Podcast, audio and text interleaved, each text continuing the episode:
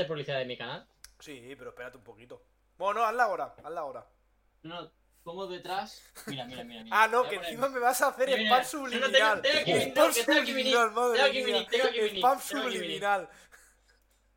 Mira, mira, mira, mira lo que tengo. que eres, Es que también lo encontré ayer. Me parece lamentable. Ah, pero no se ve, no se ve. Ah, da igual. Está recortado, ¿no? Ah, lo que hay. No, porque es una camiseta. Que la tendré cuando juegue esa de Cartagena, la tendré atrás. Vas- Para tener Dios. también. Para tener No, para tener también followers de Murcia. Para que luego digan que falta a Murcia, eh. Es que Para que luego digan Murcia que falta a. Murcia, eh. Faltar a Bueno, Murcia tiene pinta de que faltas. No, si hasta tengo una camiseta de Cartagena.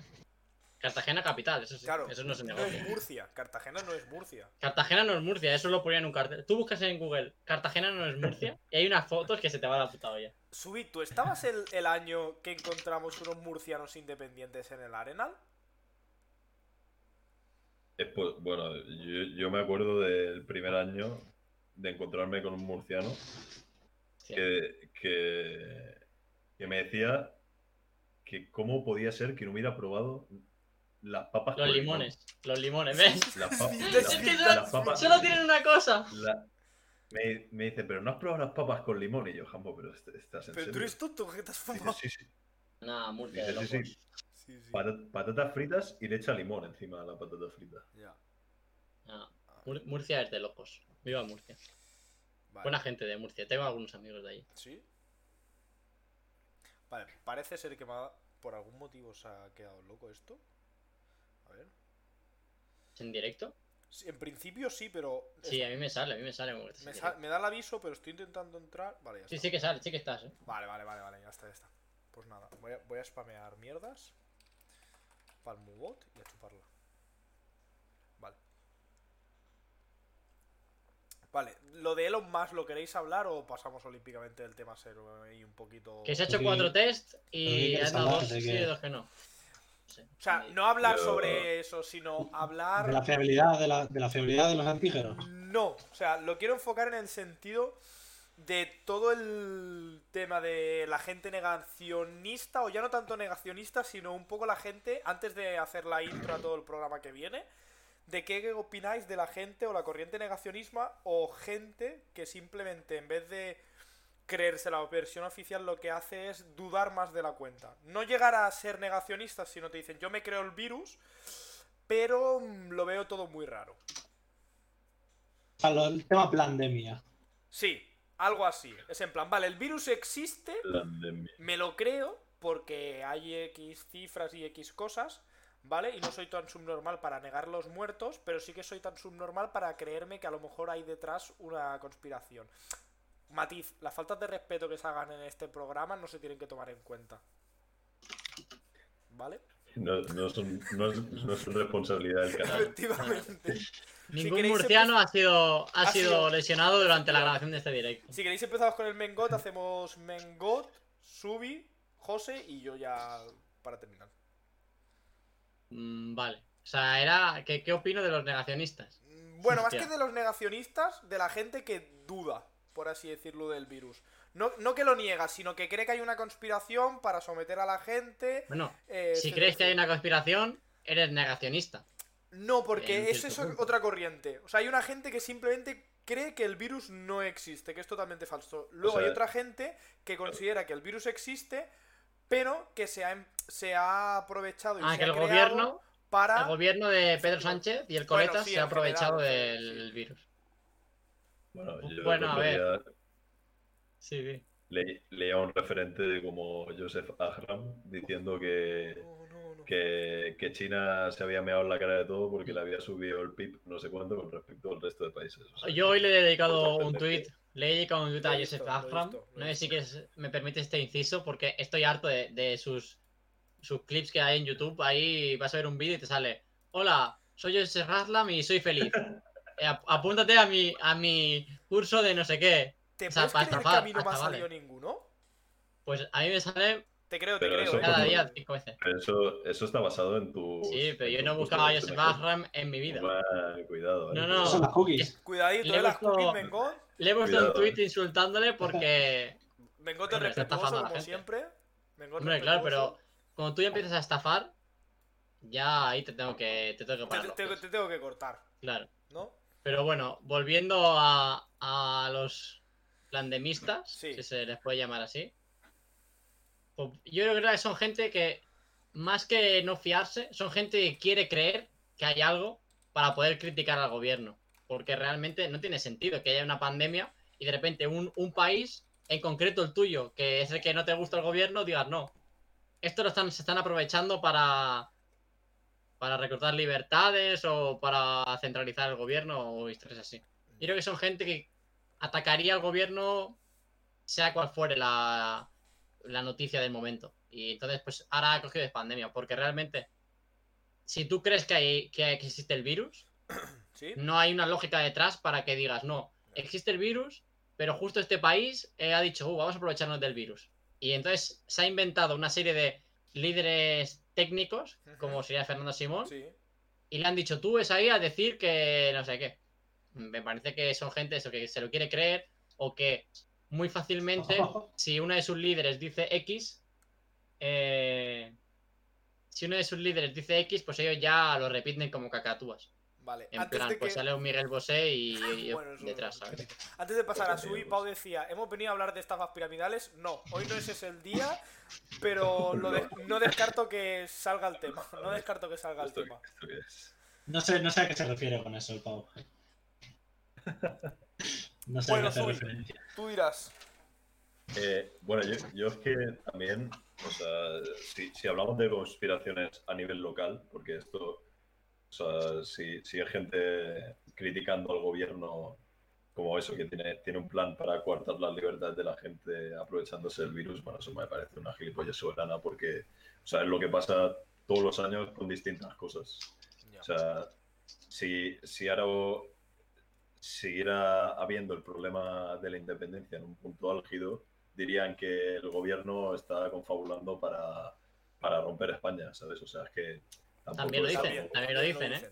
Sí, bueno, bueno. Con, con ETA sí, sí, y, entiendo y lo que quieres Esquerra. decir, que independientemente del momento aprovecharían una cosa Claro. u otra para criticar. Claro, claro, sí, sí. Eso es- Luego hay conspiradores a nivel global, que es Sí. lo, que, lo que he comentado antes, que hay gente que cree que esto fue o ha sido un invento de China para, para aprovecharse y, y, digamos, sobrepasar a cualquier otra potencia aprovechando su mejor adaptación al escenario vírico.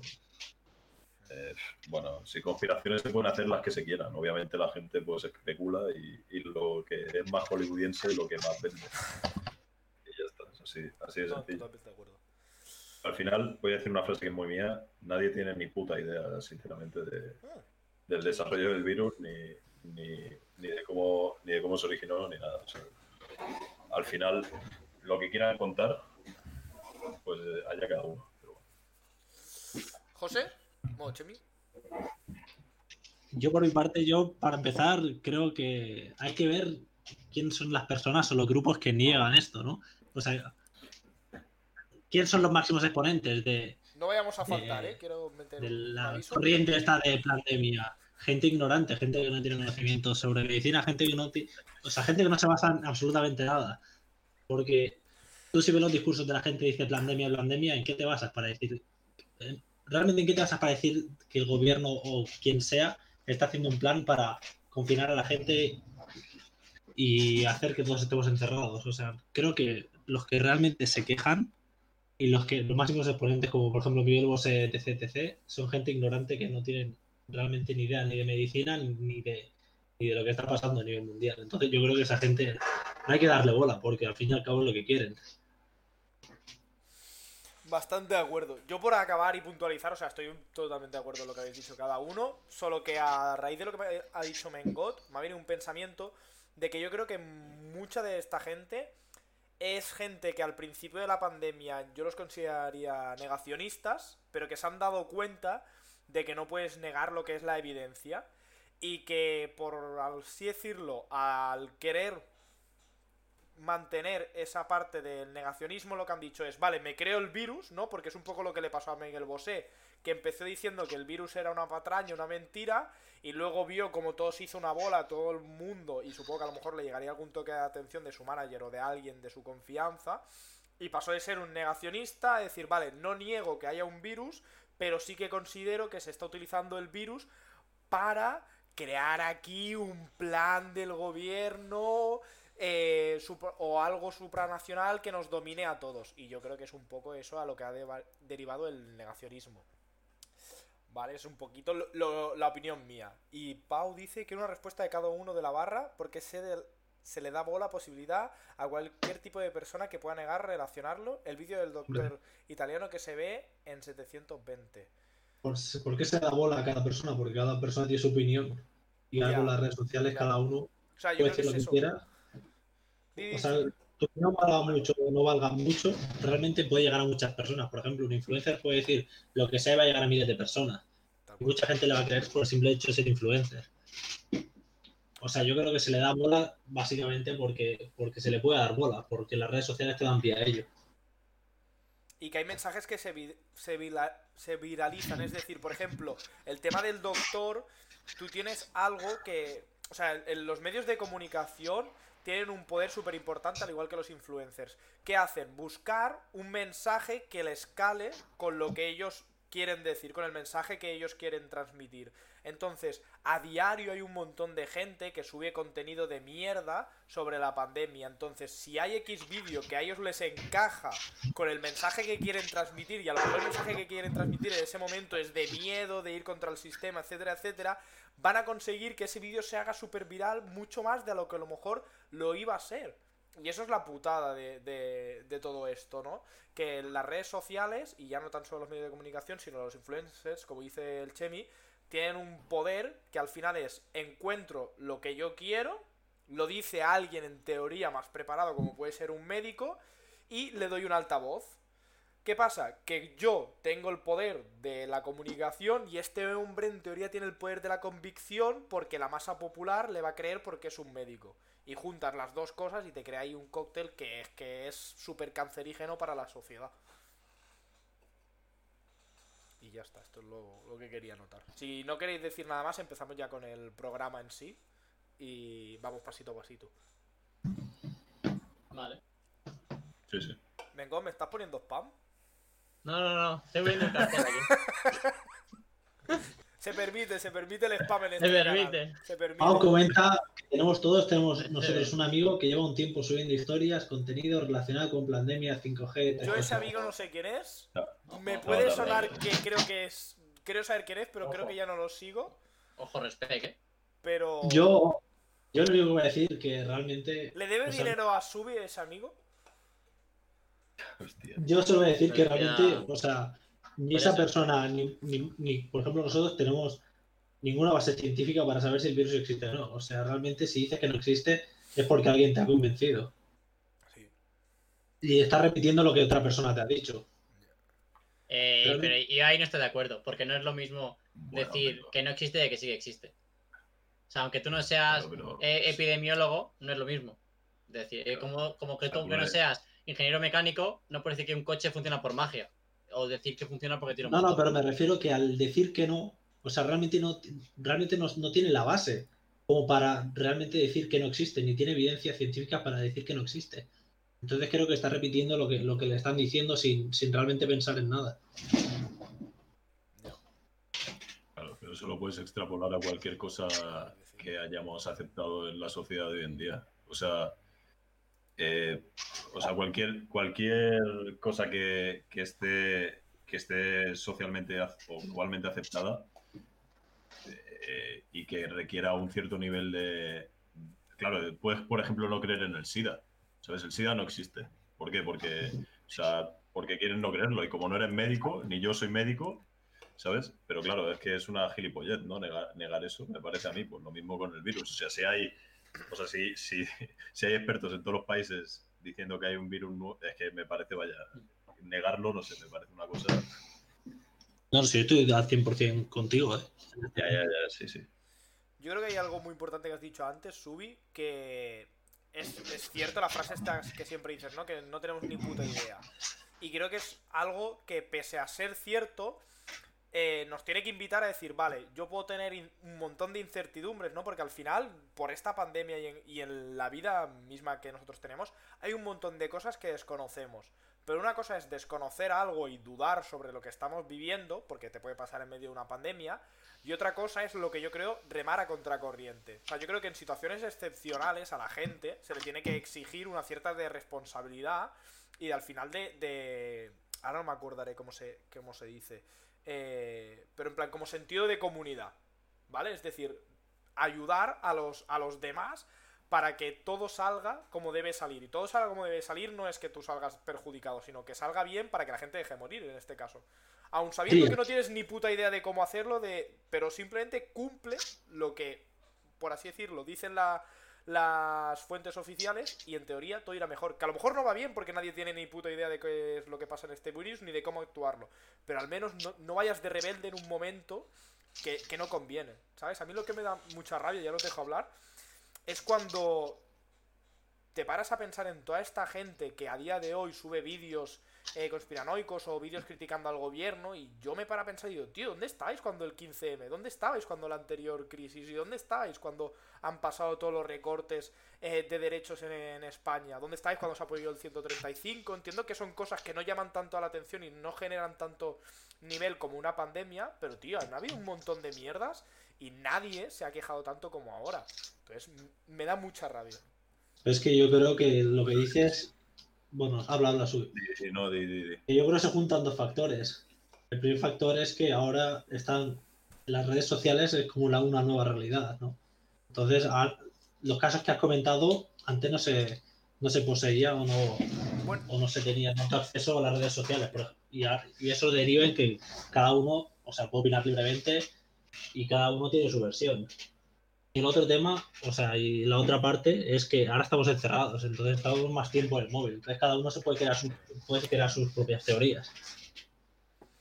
Entonces yo creo que se junta el factor de que, de que las redes sociales ahora están mucho más abajo que hace X años y que además todos estamos en casa y todos tenemos más tiempo para pensar y para crear teorías. No, yo, yo sinceramente lo que creo es que la gente, en su mayoría, que es negacionista ahora mismo, que cree en teorías conspiratorias, gente que está en contra del gobierno, por lo que es gente que no, salí, no salía a esas manifestaciones porque es de, de la opinión política totalmente opuesta a, a esta. O sea, yo creo que es una cosa as- así de, de clara y meridiana, pero es lo que pasa en España y lo que, y lo que ha pasado toda la vida desde que yo tengo uso de razón. O sea, al final, eh, o sea, yo estoy convencidísimo que si gobernara el PP, o sea, la, la- la gente no, no se revelaría, al menos a nivel, a nivel de eso, a nivel complot o, o a nivel Ya, eso Eh, de acuerdo. de, esta pandemia que, que decía, que decíamos antes, o teoría- teorías conspiratorias, no se sumaría la gente, o sea, claramente. O sea, yo, yo- yo creo que eso, eso hay poca, poca duda. Vale, comentaba al Pau y ahora empezamos. Eh, que no puedo- podemos comparar opiniones por legítimo que sea, aunque yo no sé, yo sé que no soy científico y que puedo estar equivocado, pero no puedes comenzar a soltar mierda por la boca por X vídeo que has visto. Totalmente de acuerdo. Es un poco lo que hemos comentado al final. Bueno, es que si tu argumento es un vídeo de YouTube o una publicación en Wikipedia o un foro random que es eh, eh, historia de España.com, claro, eh, realmente si, si tu argumento es, es un artículo que no ha firmado nadie porque no has atrevido a firmar semejante mierda, deberías replanteártelo. mucho de lo que es. Debería tener- pero hay gente que no es capaz de, de darse cuenta de eso. Por ejemplo, entrar en un foro, leer 50 páginas de por qué el COVID es mentira y no darse cuenta que no lo firma nadie eso. ¿Sabes? Que no tiene un autor, no tiene una fecha conocida. Simplemente está ahí en internet y tú lo lees y como quieres que, que sea verdad, porque Ese realmente es la clave. toda, toda conspiración se basa en querer que eso sea verdad. O sea, una persona no cree en los aliens porque sí, se le gustaría que existiesen y entonces ve cuatro vídeos de Iker Jiménez y dice, hostia, existen. Entonces, es hay gente que no tiene esa capacidad de decir, este vídeo de YouTube que tiene 250 dislikes entre 1000 visitas, quizás es una puta mierda, pero no son capaces de darse cuenta de eso. Entonces, es muy fácil difundir mensajes en redes sociales, como decían antes, el, tanto el José como el Subi. Por eso, ¿no? Porque hay gente que sí que tiene acceso a internet, pero aún no creo que se ha dado cuenta de la facilidad de difundir mentiras en, en internet. Ya todo llegará, todo llegará. que al final el internet nos ha dado la posibilidad de encontrar aquello que queremos ver. Y ya está, tanto para bien como para mal, ¿eh? Yo creo. Y entonces esta gente pues encuentra esa rebeldía, por así decirlo, de, de decir, ah, mira, hay gente más gilipollas y más rebelde que yo. Sí, porque o sea, para ellos es lo mismo eh, que tú le envíes un artículo, por ejemplo, de revista Nature o un artículo de un blog que se llame eh, la verdad está ahí fuera.com. Ya. No saben la diferencia. Entonces es un artículo por un artículo, ¿sabes? Hmm. Mm, Empate, digamos. No, no le pueden dar valor según el, eh, de dónde provenga. Entonces ahí yo creo que es fácil difundir bulos porque es muy fácil crear 50 bo- blogs con 50 mierdas. Y si solo hay un artículo, digamos, que no es el caso, pero si solo hay un artículo, digamos, que corrobora la versión oficial, la versión que debería ser la correcta, a priori, pues el otro dice, pues mira, tengo aquí 50 webs de Manolito63 que dicen que es un bulo, así que me lo creo porque hay muchos.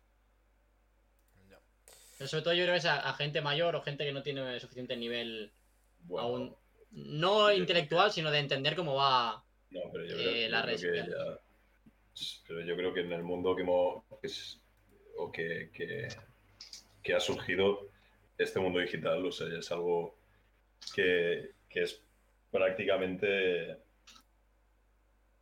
inevitable, o sea, por así decirlo. Es el, el hecho de que de los bulos en internet hoy en día, o sea, es una cosa muy curiosa. El, el otro día, o sea, yo vi el, el teaser, no, no, vi, no, vi no he visto el documental, pero el documental este que dieron Netflix de- del dilema de las redes, Sí. o sea, ya te digo, no sé si es bueno, no sé si es bueno, malo o regular, pero, pero es que sí que, que, eh, Ah, la he liado. sí Habla, habla, da- seguir, seguir, seguir, que te he quitado las cámaras sin querer. Bueno, pues eso, que sí que, sí que de alguna manera da visualización o, o da visibilidad a, a- a lo que se ve hoy en día, que es gente consumiendo eh, en Internet cualquier cosa y al final eso cala mucho en la sociedad a un, a un nivel eh, macrosocial, o sea, que es acojonante, de verdad. O sea, que a mí, o sea, seguramente, bueno, no, no lo sé, ¿eh? porque igual me voy a aventurar, pero igual sin redes sociales, pues Trump no hubiera sido presidente, pues seguramente lo hubiera tenido más difícil. Eh, bueno, de hecho es que igual ni el personaje Trump hubiera surgido. Entonces, eh, son cosas que, bueno, es la sociedad que tenemos hoy en día y al Sí. final, Sí, pero también la gente que está, me- que está o estamos metidos en, en- en redes sociales o en el mundo internet tiende a extrapolar quizá demasiado. Porque si tú, tú sigues, por ejemplo, lo que ves en Twitter, por ejemplo, parece que en, en España es o eres franquista o, o eres de la Q. Esa es la realidad. O en Estados Unidos, pues quieres bombardear todo lo que aparezca. O sea, todo lo que no es Estados Unidos, bombardear. Bombardear Venezuela, bombardear Honduras, Bolivia, Siria, el que quieras. También yo creo que hay una gran parte de la sociedad que está fuera de esas redes sociales, que no se entera de lo que pasa y que va a lo suyo por lo que ve en la televisión aún. Ya. Que quizá es el, el primer generador de fake news, en mi opinión sí. Pero bueno, eso ya es otro tema. Vale. Pero eso ya depende de cada individuo contrastar la información que veas o no. Sí. Sí, pero que hay un Pero- mundo, digamos, que no conoce de eh, redes sociales Pero- realmente. pero el, Men- el Mengot, el Mengot ha dado con la tecla antes. O sea, al final la gente se cree lo que se quiere creer y, y ahí se acaba, la- se acaba la discusión. Sí, Porque, porque es la sociedad, la sociedad que, que tenemos hoy en día. O sea, no, no, hay, no, hay, no hay otra cosa.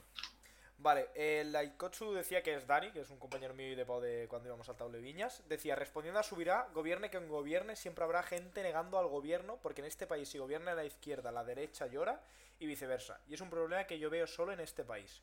Y respecto al negacionismo, creo que la gente no suele fiarse de los periódicos grandes porque están comprados sean por empresas o partidos políticos. Y sueltan lo que ellos dicen, entonces es una manera de llorar contra el que gobierna.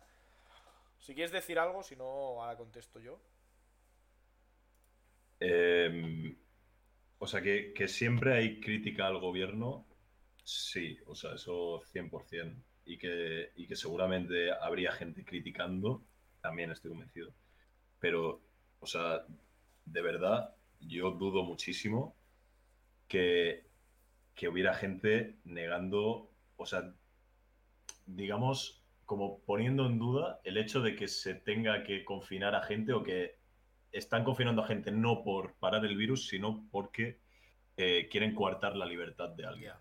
O sea, de verdad, a mí se me hace muy difícil pensar que si fuera al contrario sería, sería así. Pero bueno, porque, o sea, ya se ve, o sea, en, en Madrid eh, la, la presidenta, bueno, pues, pues, pues yo qué sé, es, es- eh, bueno, pues va a la contra de, bueno, de, toda, de toda la Unión Europea, de la OMS y de lo que a ella le sale de, bueno, de la punta del alma. Entonces, eh, es que para muestra un botón. Entonces, yo creo que, que se critica cosas del gobierno del color opuesto 100%, pero que en este caso yo tengo mis serias dudas que fuera así, también. Sí, estoy bastante. Vale, llevamos casi media hora de introducción de programa con lo de Elon Musk que ha ido desarrollándose un poquito en todo. Vamos a empezar ya con el programa. Eh, gracias a toda la gente que se haya pasado, a la gente que está comentando en el chat. Seguir el canal, sobre todo porque a los 50 seguidores haré un streaming especial, ¿vale? Eh, que ya comenté y bueno, seguirme en redes sociales, etcétera, etcétera. Aquí tenéis los arrobas de todo el mundo en cada uno de sus imágenes. Y los podéis Síganme. seguir. Mengot hace streaming también del Sabadell, cada vez que hay un partido. Subirá, pues está en Suiza viviendo la vida, ¿vale? No vamos a negarlo. Es, Ojo, viviendo es- la es- vida, ¿eh? es el futuro. Es tenista, es tenista vive la vida. Y luego tenemos a- al, al de los millones, es el que está haciendo todo esto posible, que es Chemi. Me pagan negro, ¿vale? En fin, Así es. después de, de esta bromita, vamos a empezar con el programa. Que el programa, pues bueno, cuñadismo bueno. Y la primera pregunta que os hice cuando quería preparar este programa del viernes es en qué punto creéis que hemos llegado como sociedad en este 2020. Es algo muy extenso, puede dar para tocar muchísimos palos, ¿vale? Pero os podéis centrar en aquello que queráis y bueno, pues podéis empezar. Como hemos empezado antes con el Mengot, empezamos ahora con el José, hacemos José, Subi y Mengot, ¿vale? Si os parece. Sí. Este 2020 en general, o sea, en Sí, lo puedes hacer si quieres dice. retrospectiva, es decir, desde que más o menos tú tienes un poquito de uso de conciencia, cómo crees que ha ido evolucionando el ser humano, o si quieres simplemente cómo crees que ha evolucionado el 2020 la sociedad. Bueno, yo te puedo decir lo que creo que he visto este año, que a partir de este año la gente, o sea, va a tener, o sea, a causa de la pandemia creo que la gente va a tener muchos problemas mentales, creo que esto le ha venido muy mal a todo el mundo. Se junta creo que el factor económico, mucha gente ha perdido el trabajo, mucha gente no puede sacar sus familias adelante, etcétera, etcétera, etcétera. Gente que no puede relacionarse con sus amigos, familiares, etc. y no saben llevar esa situación gente que, o sea, que, que se ha visto obligada a salir a la calle. Bueno, no, no es que se haya visto obligada, sino que no han podido estar más en casa y han tenido que salir a la calle y se han visto muchos casos en España que mucha gente saltándose el confinamiento, etc, etc, porque eran incapaces de estar en casa, sobre, sobre todo gente, por así decirlo, gente con pocos estudios académicos, gente ignorante, que realmente no, no sabe cumplir reglas. Y creo que esto va a ir un poco, claro, esto va a ser más, o sea, que esto no acaba de acabar ahora. O sea, que esto va a crear, por así decirlo, una nueva sociedad. Creo que la sociedad como la conocíamos no va a ser igual, creo que todo va a estar mucho más controlado.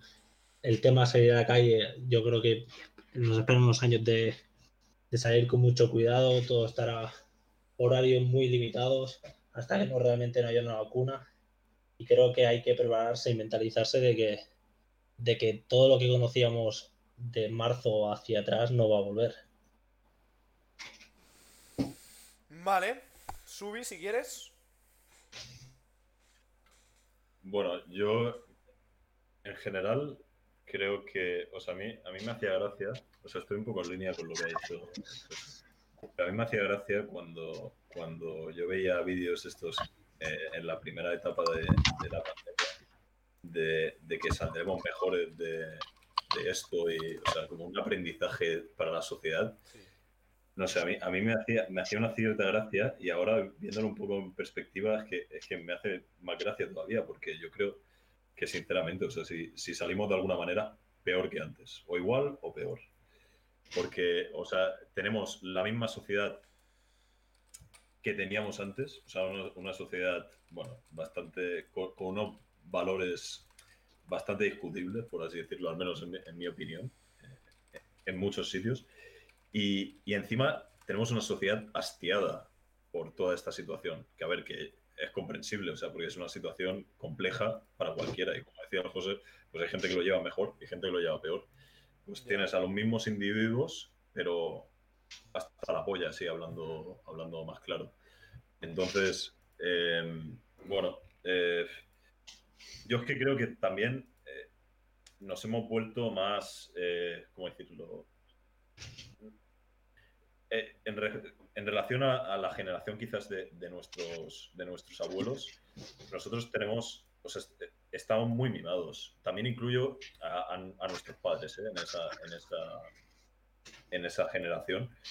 Estamos mucho más mimados y tenemos la piel muy fina, o sea, aguantamos muy poco y sobre todo tenemos muy poco, eh, muy poco eh, compañerismo, por así decirlo, para con los demás. O sea, la sociedad al final es una sociedad que busca el interés propio y, poco más, y es lo que hemos, es lo que hemos generado y bueno, lo que, es- lo que ser. Pero bueno, esto, en mi opinión, esto también es, es una consecuencia directa del, capitalismo y de lo que el capitalismo está impactando en nuestra sociedad. Al final, uno busca el, interés propio. Antes, seguramente, en la sociedad de nuestros, de nuestros abuelos o en otros tipos de sociedades o, o culturas, eh, los grupos familiares y tal tienen mucha más importancia que, que lo que ha tenido, que lo que tiene ahora mismo y yo lo que creo que va a tener, que todavía va a ser, va a ser menos importancia que, que el individuo propio. ¿Mengot? ¿Está Mengot? ¿Hola? Ah. No le escucho ya, Mengot. Hola, hola, hola. Ahora, Ahora, sí. sí, Hola, sí. hola. Sí, bueno, que no estaba diciendo nada. Estaba escuchando a, al subir. Sí, la verdad que también concuerdo bastante con lo que han dicho ellos, sobre todo si nos centramos en los cambios que pueda haber a partir de este año. Una parte importante lo que ha dicho José, tanto de problemas mentales de la gente, de sobre todo en una sociedad, digamos, mediterránea, ¿no? Puede ser España, Italia y demás, que son mucho de salir, de interactuar con gente, incluso desconocidos. Eso se, se acaba de golpe, entonces eso es complicado. Además, eh, una sociedad que está tan centrada en vivir en, ciudades que suelen ser pisos pequeños, la mayoría, porque bueno, es lo que, lo que se pueden permitir, no, no es fácil. Si tienes que estar muchísimos meses y, tienes esos impulsos realmente. Ya no te digo la gente que dice, no, yo me quiero ir a una discoteca, no sé qué, sino el simplemente hecho de eh, salir con tus amigos o tu familia a, a tomar algo porque sí. Y luego, obviamente, para mí, el mayor problema va a ser el económico, porque hay mucha gente que su trabajo no se puede, digamos, modificar o pasar a teletrabajo o, cambiar ni un ápice. Tanto hostelería como pequeños comercios o demás. Si ya estaban viéndose afectados por crecimiento online, sea Amazon o otro tipo de, de comercio online, ahora mucho más. Y realmente la gente le puede dar ayuda si puede sobrevivir unos meses, que es lo que está pasando. Pero si no se abre la hostelería hasta abril, la gente es que va a, salir, a la calle a meterle fuego a las cosas. Y eso va a ser un grave problema. O sea, al final vas a tener que decir, bueno, pues se abre y a ver qué pasa. O sea, el cambio yo creo que va a llegar realmente si la, la vacuna no se comprueba que es suficientemente efectiva.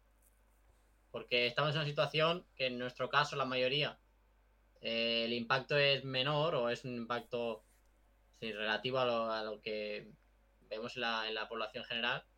Pero hay gente que está muy afectada. Si toda la familia se queda sin trabajo, eso, entre que estás en tu casa encerrado y no tienes fuente de ingresos y es que el propio gobierno no tiene una solución para ello porque no hay dinero para toda la gente que está en su casa encerrada. Ahí yo creo que va a ser el mayor cambio de, de- en la sociedad porque vamos a vernos obligados a cambiar a... eh, o sea, en un momento, digamos. En teoría, una sociedad debe avanzar paulatinamente pues a otro modelo de, de país, por ejemplo, ya más enfocado al turismo o algún cambio así más avanzado o de reindustrializar. Muchos tipos de, de modificación puede tener la sociedad. Pero nunca en plan, en diciembre tenemos 150.000 camareros y en enero tenemos 85.000 doctores. Eso no va a pasar. Entonces, esa gente realmente es el- la clave para este cambio de la, de la sociedad que probablemente se produzca en el próximo trimestre o semestre o mucho. Ya. Vale, antes de dar mi opinión, eh, saludar al Samo, a Warted y Laikotsu comenta: eh, Pablo ha dicho, éramos basura y el COVID lo ha confirmado. Puro postureta de redes sociales, bien queda que lo único que busca son likes y follows con, mira, salgo a las 8 a aplaudir por los sanitarios, apoyo a los sanitarios que lo dan todo, compartiendo vídeos e imágenes del boom y señalando con el dedo acusador a quien no se salta las normas, a quien no se salta las normas, pero luego son los primeros que se las saltan, que se saltan las normas. CCA magnífica cuando lo ves por AliExpress, pero cuando te llega a casa es una basura. y respecto a las consecuencias del COVID, al igual que hace 100 años con la gripe española, se va a olvidar todo. Pasarán 10 años y volverá toda la normalidad. Vale. Eh, yo estoy un poco, ¿vale? Por meter algo de el comentario que ha dicho, cojo sobre todo la parte final de esto.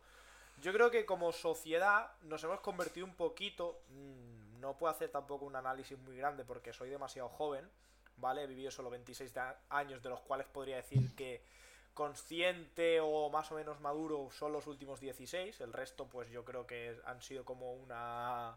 como si no hubiese existido como persona. Y creo que lo que pasará de aquí 10 años puede ser que haya un cambio a lo mejor incluso más duro y lo hablaremos luego, pero creo que lo olvidaremos. O sea, será algo que esto obviamente lo, recordaremos y marcará bastante de cara a futuro, pero marcará simplemente como un cambio de comportamiento. No creo que incorpore algo a recordar en la vida diaria. Por así decirlo, mm, será como, como el smartphone, ¿no? Es decir, como todo el tema de los grandes cambios tecnológicos. Será algo que en el momento, en el año o durante cuando se está produciendo el cambio impactará a la sociedad, se, mm, habrá una pequeña revolución, por así decirlo, pero los años a posteriori eh, simplemente pues será algo que tendremos interiorizado. Hablo del COVID como puedo hablar el día del mañana de otra pandemia o otro virus que pueda haber. Yo creo que estoy de acuerdo con lo que dice el Chemi, que es algo que va para largo, es algo que viene para quedarse y que cambiará pues cómo nos relacionamos con la, con la gente, sobre todo a la hora, pues por ejemplo, lo que decía el Mengot, de que somos una cultura mediterránea y pues hay cosas que se nos van a tener que quitar o cambiar el chip, pero que las vamos a subir y las tendremos eh, totalmente interiorizadas. Yo hay algo que, que me gusta mucho ver y son los videoclips de las canciones, porque me recuerdan mucho a cuando la vida era sin COVID. O sea, es cierto que la vida sigue siendo la que es a día de hoy, ¿no? Pero un videoclip de una canción, al igual que una película, pero una película me parece mucho más artificial, eh, te retrotrae, o en mi caso me retrotrae, a aquellos momentos en los que no había COVID y la gente se relacionaba como si no hubiese ningún tipo de, enfermedad o de virus, ¿no? Y volviendo al punto de la pregunta, en qué punto estábamos como sociedad en este 2020, yo creo que estábamos muy jodidos. O sea, yo creo que nos habían dado algo que no que no sabíamos que iba a afectar tanto en nuestro mundo y es la comunicación 2.0. Yo creo que el tema de las redes sociales ha jodido al ser humano, aparte de darle cosas muy buenas, a nosotros como ciudadanos nos ha permitido dar cosas, eh, yo creo que es, nos ha revelado una verdad, pero también nos ha revelado otra. O sea, nos ha revelado toda la información que podemos tener a nuestro, a nuestro alcance, pero nos ha revelado la cruda realidad de que esa información no es poder, que el poder es poder y punto. Y que si tú te enteras el día del mañana de un gran escándalo, no vas a poder hacer nada, vas a, a comerte la información y vas a estar súper bien informado y vas a estar súper bien documentado de lo que ha pasado, del abuso que se ha cometido o de lo que ha sucedido. Pero si quien manda no quiere que pase nada, no va a pasar nada. Y eso como ser humano es muy, es muy triste, la verdad. Pero, pero bueno, y del futuro a nivel de la pandemia y lo que haya dejado la pandemia, pues creo que es un, lo habéis resumido todo muy bien. Ha afectado yo creo que transversalmente, pero sobre todo a la parte que nosotros pues por suerte eh, no nos toca, pero a la parte de hostelería en España. Y, creo que, como decís, viene un trimestre, trimestre, años bastante jodidos, la verdad. A ver, la 8 comienza. La sociedad, si algo bueno, pero también malo, es que se le da de maravilla olvidarlo todo. Totalmente de acuerdo. La gente olvidamos bastante las, las cosas. Sobre todo cuando impactan. Pero supongo porque es algo natural. Esto es como el tema de las medidas de seguridad. O sea, a todos nos pasa en nuestra casa eh, cuando estamos con un amigo a lo mejor que vemos de hace poco o incluso con nuestra familia, al principio sí que hay un poco a lo mejor de tensión, pero según pasan los minutos o incluso los segundos, eh, dependiendo de la persona que sea, si hace poco o mucho que la has visto, eh, las medidas de seguridad te las pasas por el arco de triunfo y es algo totalmente normal. No puedes estar 24 horas en alerta. El ser humano no, no la, o sea, la mente no la aguanta. Que hay que intentarlo, pero no, no es posible. Vamos a comentar el segundo punto, ¿vale? Que era cómo creéis que ha afectado a la sociedad el COVID. Empezamos con el Subi, Mengot y luego el, el Chemi.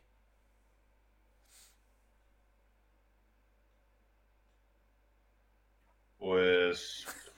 Bueno, es que Es amplia, sé que todas las preguntas son amplias, así que tocarlas No, como, queráis y decir lo que básicamente, consideréis. básicamente, o sea, yo, creo que es lo que hemos hablado hasta ahora. O sea, como decía el José, esto le, ha afectado a mucha gente y le va a seguir afectando a gente. Bueno, nos ha afectado a todos en mayor o menor medida. Pero, pero bueno, las consecuencias al final yo creo que serán principalmente, pues eso es lo que hemos hablado. Mentales, mucha gente le costará relacionarse con los demás a nivel. Bueno, lo que tú dices, que, que igual eh, sí, nos volveremos a adaptar, se olvidarán las cosas y, y- y volveremos a quizás el día, el día que, que esto pase o que haya una vacuna o lo que sea. Pero, pero bueno, yo creo que, que por el momento, que es, que es al menos lo que, lo que estamos hablando, pues, pues la gente le, o sea, le pasa factura, le está pasando factura a mucha gente. Y, y también lo que decía el, el, el Mengot, o sea, a nivel, eh, o sea, yo creo que es que la crisis económica que va a venir, o sea, que tiene unas, unas expectativas desastrosas para, para la sociedad y, y- y especialmente para la sociedad en España, ¿no? Que tiene un gran porcentaje del PIB, son servicios que, que, como ha dicho el Mengot, o sea, eso no, lo- no lo puedes eh, deslocalizar, o sea, son bares, eh, discotecas, hoteles, eh, Sí, que de un día para otro no, no- no va a cambiar el, el PIB. O sea, el No, y que, y que no tiene, y que no tienen manera de cambiarlo. Y, y van a desaparecer muchos puestos de trabajo porque, porque va a haber bares y restaurantes que no van a poder abrir porque no tengan dinero. Sí. Eh, entonces, van a desaparecer y, y va a haber una etapa dura que luego, al final estas cosas son cíclicas, sí, está claro, pero, pero va a haber una etapa bastante, bastante dura. Y yo creo que, que eso va a ser, va a ser también eh, peliagudo eh, en, lo- en los años venideros. Vale, antes de dejar pasar al Mengot y, y para darte otro, otra puntilla, por lo que me has comentado, creo que hay algo interesante eh, que nos toca a nosotros como país. ¿Crees que va a haber algún tipo de transición hacia otro modelo económico? ¿O que España eso, ese tren ya se le ha pasado? Contesta Bueno, ya, si puede el Mengot lo el- hace con todo. O sea, la posibilidad existe, está claro. Pero yo, al final, España es un país que. O sea, España es un país que, que siempre, o que desde hace mucho tiempo, eh, se, ha enfocado, se ha enfocado a eso y que por más gobiernos y, y ahora sí de colores distintos que han pasado, no, no se ha tenido un interés real, bajo mi punto de vista, para que eso cambie eh, a, nivel, a nivel global y de, y de, y de acuerdo, de acuerdo eh, amplio de, de- de la sociedad. Eh, entonces, eh, hacerlo en un momento en el que vas a estar en la mierda, por así decirlo, me parece bastante, bastante complicado. Entonces, yo tengo muchas dudas en ese, en ese sentido. O sea, yo la verdad que a mí me gustaría que, la- que- que el modelo de sociedad fuera un modelo productivo distinto y, más modernizado y que no, y que no fuera tan em, que no, que no fuera tan dependiente de, de- de esos, de esos servicios turísticos que con la pandemia es algo que es, que es mortal para, para- para el modelo social y, y- y económico del país. O sea, que lo veo complicado yo, la verdad, Ya. sinceramente. Mengot, Sí, yo aquí concuerdo 100% con el Subi. Por empezar por el, por el final, donde sí, sí, retomando sí, lo que hablamos decía él. crees que haya afectado. Eh, si por eso da igual. Sí, o sea, realmente el modelo de negocio basado en el turismo, que es el que tiene España en prácticamente la totalidad de, la, de las zonas con población, o sea, con un número grande de población, ¿no? No, no en, el, en el interior, que hay menos gente, está bien, pero realmente en los últimos años ya está tendiendo a atraer a un tipo de, de turista, digamos, low cost. porque la gente con dinero ya no estaba viajando a España. O sea, la gente con dinero viajaba a las Islas Baleares, que hay zonas de, de dinero, pero realmente el turista medio, si te fijas, ya está tendiendo a, visitar otros países de costa, tanto en el Medi- o sea, de- sobre todo el Mediterráneo. Entonces, en lugar de pelear quizá contra eso para recuperar o para dejar de, de atraer a turistas a 50, 100 euros, como se estaba haciendo tanto en la costa catalana como en Valencia, pues se pensó, bueno, ya se arreglará. Y, y si nos hemos topado con esta, con esta pandemia que va a reducir a cero tanto el turismo que deja bastante dinero como el turismo que deja dinero por la cantidad más que por la calidad, que podría ser este, este low cost. Y también lo mismo que decía Subi, es muy difícil en horas bajas reconfigurar el, el- el modelo de país. Y ni en horas buenas, digamos, ni, ni en los años mejores, creo que ningún gobierno vaya a plantear esto, porque es un cambio demasiado estructural como para que venga un gobierno y diga, pues ahora vamos a hacer esto. Debería ser una- un consenso global, tanto del Parlamento como de la sociedad, de vamos a invertir en esto, vamos a fomentar que la educación, eh, los niños tengan interés por aprender esto, esto y esto. Vamos a, mejorar la infraestructura tanto en, en los bachilleratos, por ejemplo, o en las universidades, para fomentar otro tipo de, de trabajo, porque realmente eh, ahora mismo la salida a la hostelería es muy fácil. La salida al sector servicios es muy sencilla. Tú estudias hasta que te, hasta que te dejan de obligar y luego te vas al bar de, al restaurante que está en la costa y te contratan por 900 euros y trabajas hasta que, hasta que estés exhausto. Entonces, eh, un chaval que lleva mejor, o un chaval ya, un chico o una chica que lleva 10 años en ese sector, no lo puedes sacar de ahí. Porque le- la- así no cambia la sociedad. la no puedes decirle, no, ahora ya no eres camarero, ahora eres no sé qué. Ya. Normalmente los cambios se hacen más paulatinos. Y va a estar complicado. Va a estar complicado conseguir Bueno, ese, ese cambio de chip. Y que si lo sacas de ahí, lo sacarás a, a otro sector Precario seguramente precario. O sea, no- Sí, claro, claro, que, que- que tenga la misma, el mismo nivel de cualificaciones requeridas. Y incluso menor, porque no tienes una experiencia. Es una persona, eh, aunque tenga algo que, digamos, que no se requieran unos estudios o, o un grado superior, lo que sea, si tiene una experiencia, es una persona que es muy buena y es apta para, para ese trabajo que no podría hacer otro con ese estudio. Si tú lo cambias, aunque sea para meterlo en una fábrica, estás poniendo a un tío que no tiene ni idea de lo que está haciendo ahí, que probablemente eh, tra- ese trabajo lo puede hacer cualquier persona del mundo por 3 euros en Bangladesh. Entonces tampoco es una solución. O sea, no- la solución no es meter, poner fábricas. Porque realmente, tal como avanza la sociedad en Europa, eso no existe ya el poner fábricas. Tienes que poner alguna idea que se le ocurra a algún gobierno, porque no puedes entrar toda la. que todo tu país sean ingenieros, todo tu país sean doctores. Entonces, eso es un cambio complicado que va, va a tener que afrontar España seguramente, porque un empresario que tiene, tenía 70.000 euros en la cuenta, en abril le quedan 5.000. Si sigue pagando a, lo- a los empleados. ¿eh? O sea, tienes dinero, bueno, vas perdiendo, pero puedes comer. Pero cuando te queden 5.000 euros, entonces es cuando llegan los problemas. Y, y ahí va a estar yo creo la solución también. Esto ya es por rajar un poco, pero bueno, al ser cuñadismo, bueno, yo creo que se, que se acepta. En la- el sector de la hostelería en verano, gran parte de los ingresos eh, pasaban a por Hacienda a veces. Bien, bien. eso- eso es un bien. hecho. Necesitaba Entonces- escuchar esta frase. entonces, Necesitaba escucharlo. Tú no puedes. Si tú, si tú pas- ingresabas 7.000, pero declarabas 3.500, ahora no puedes decir que estás perdiendo 5.000 cuando estás perdiendo 5.000 realmente. Entonces, ni siquiera el Estado va a poder ayudarte en la medida que tú lo necesitas, porque tú en tu momento pues ya hacías tus trapicheos. Sí. Eso es otro, otro problema que puede surgir en, en ese sector del turismo que este año no ha existido y en Navidades me aventuro a decir que no va a existir tampoco. ¿Y cómo crees que ha afectado a la sociedad del COVID?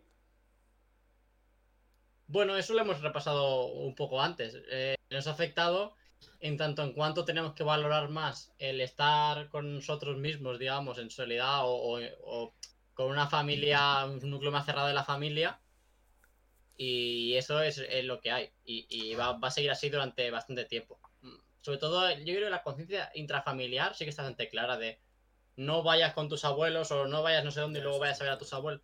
Yo creo que ahí sí que hay más conciencia que en reunirte con grupos de gente o hacer fiestas que es muy llamativo cuando hay una fiesta de 80 personas, pero realmente en un pueblo de 200.000, por ejemplo, Sabadell, si hay una fiesta, el porcentaje es, es ínfimo. Entonces, pero llama mucha atención.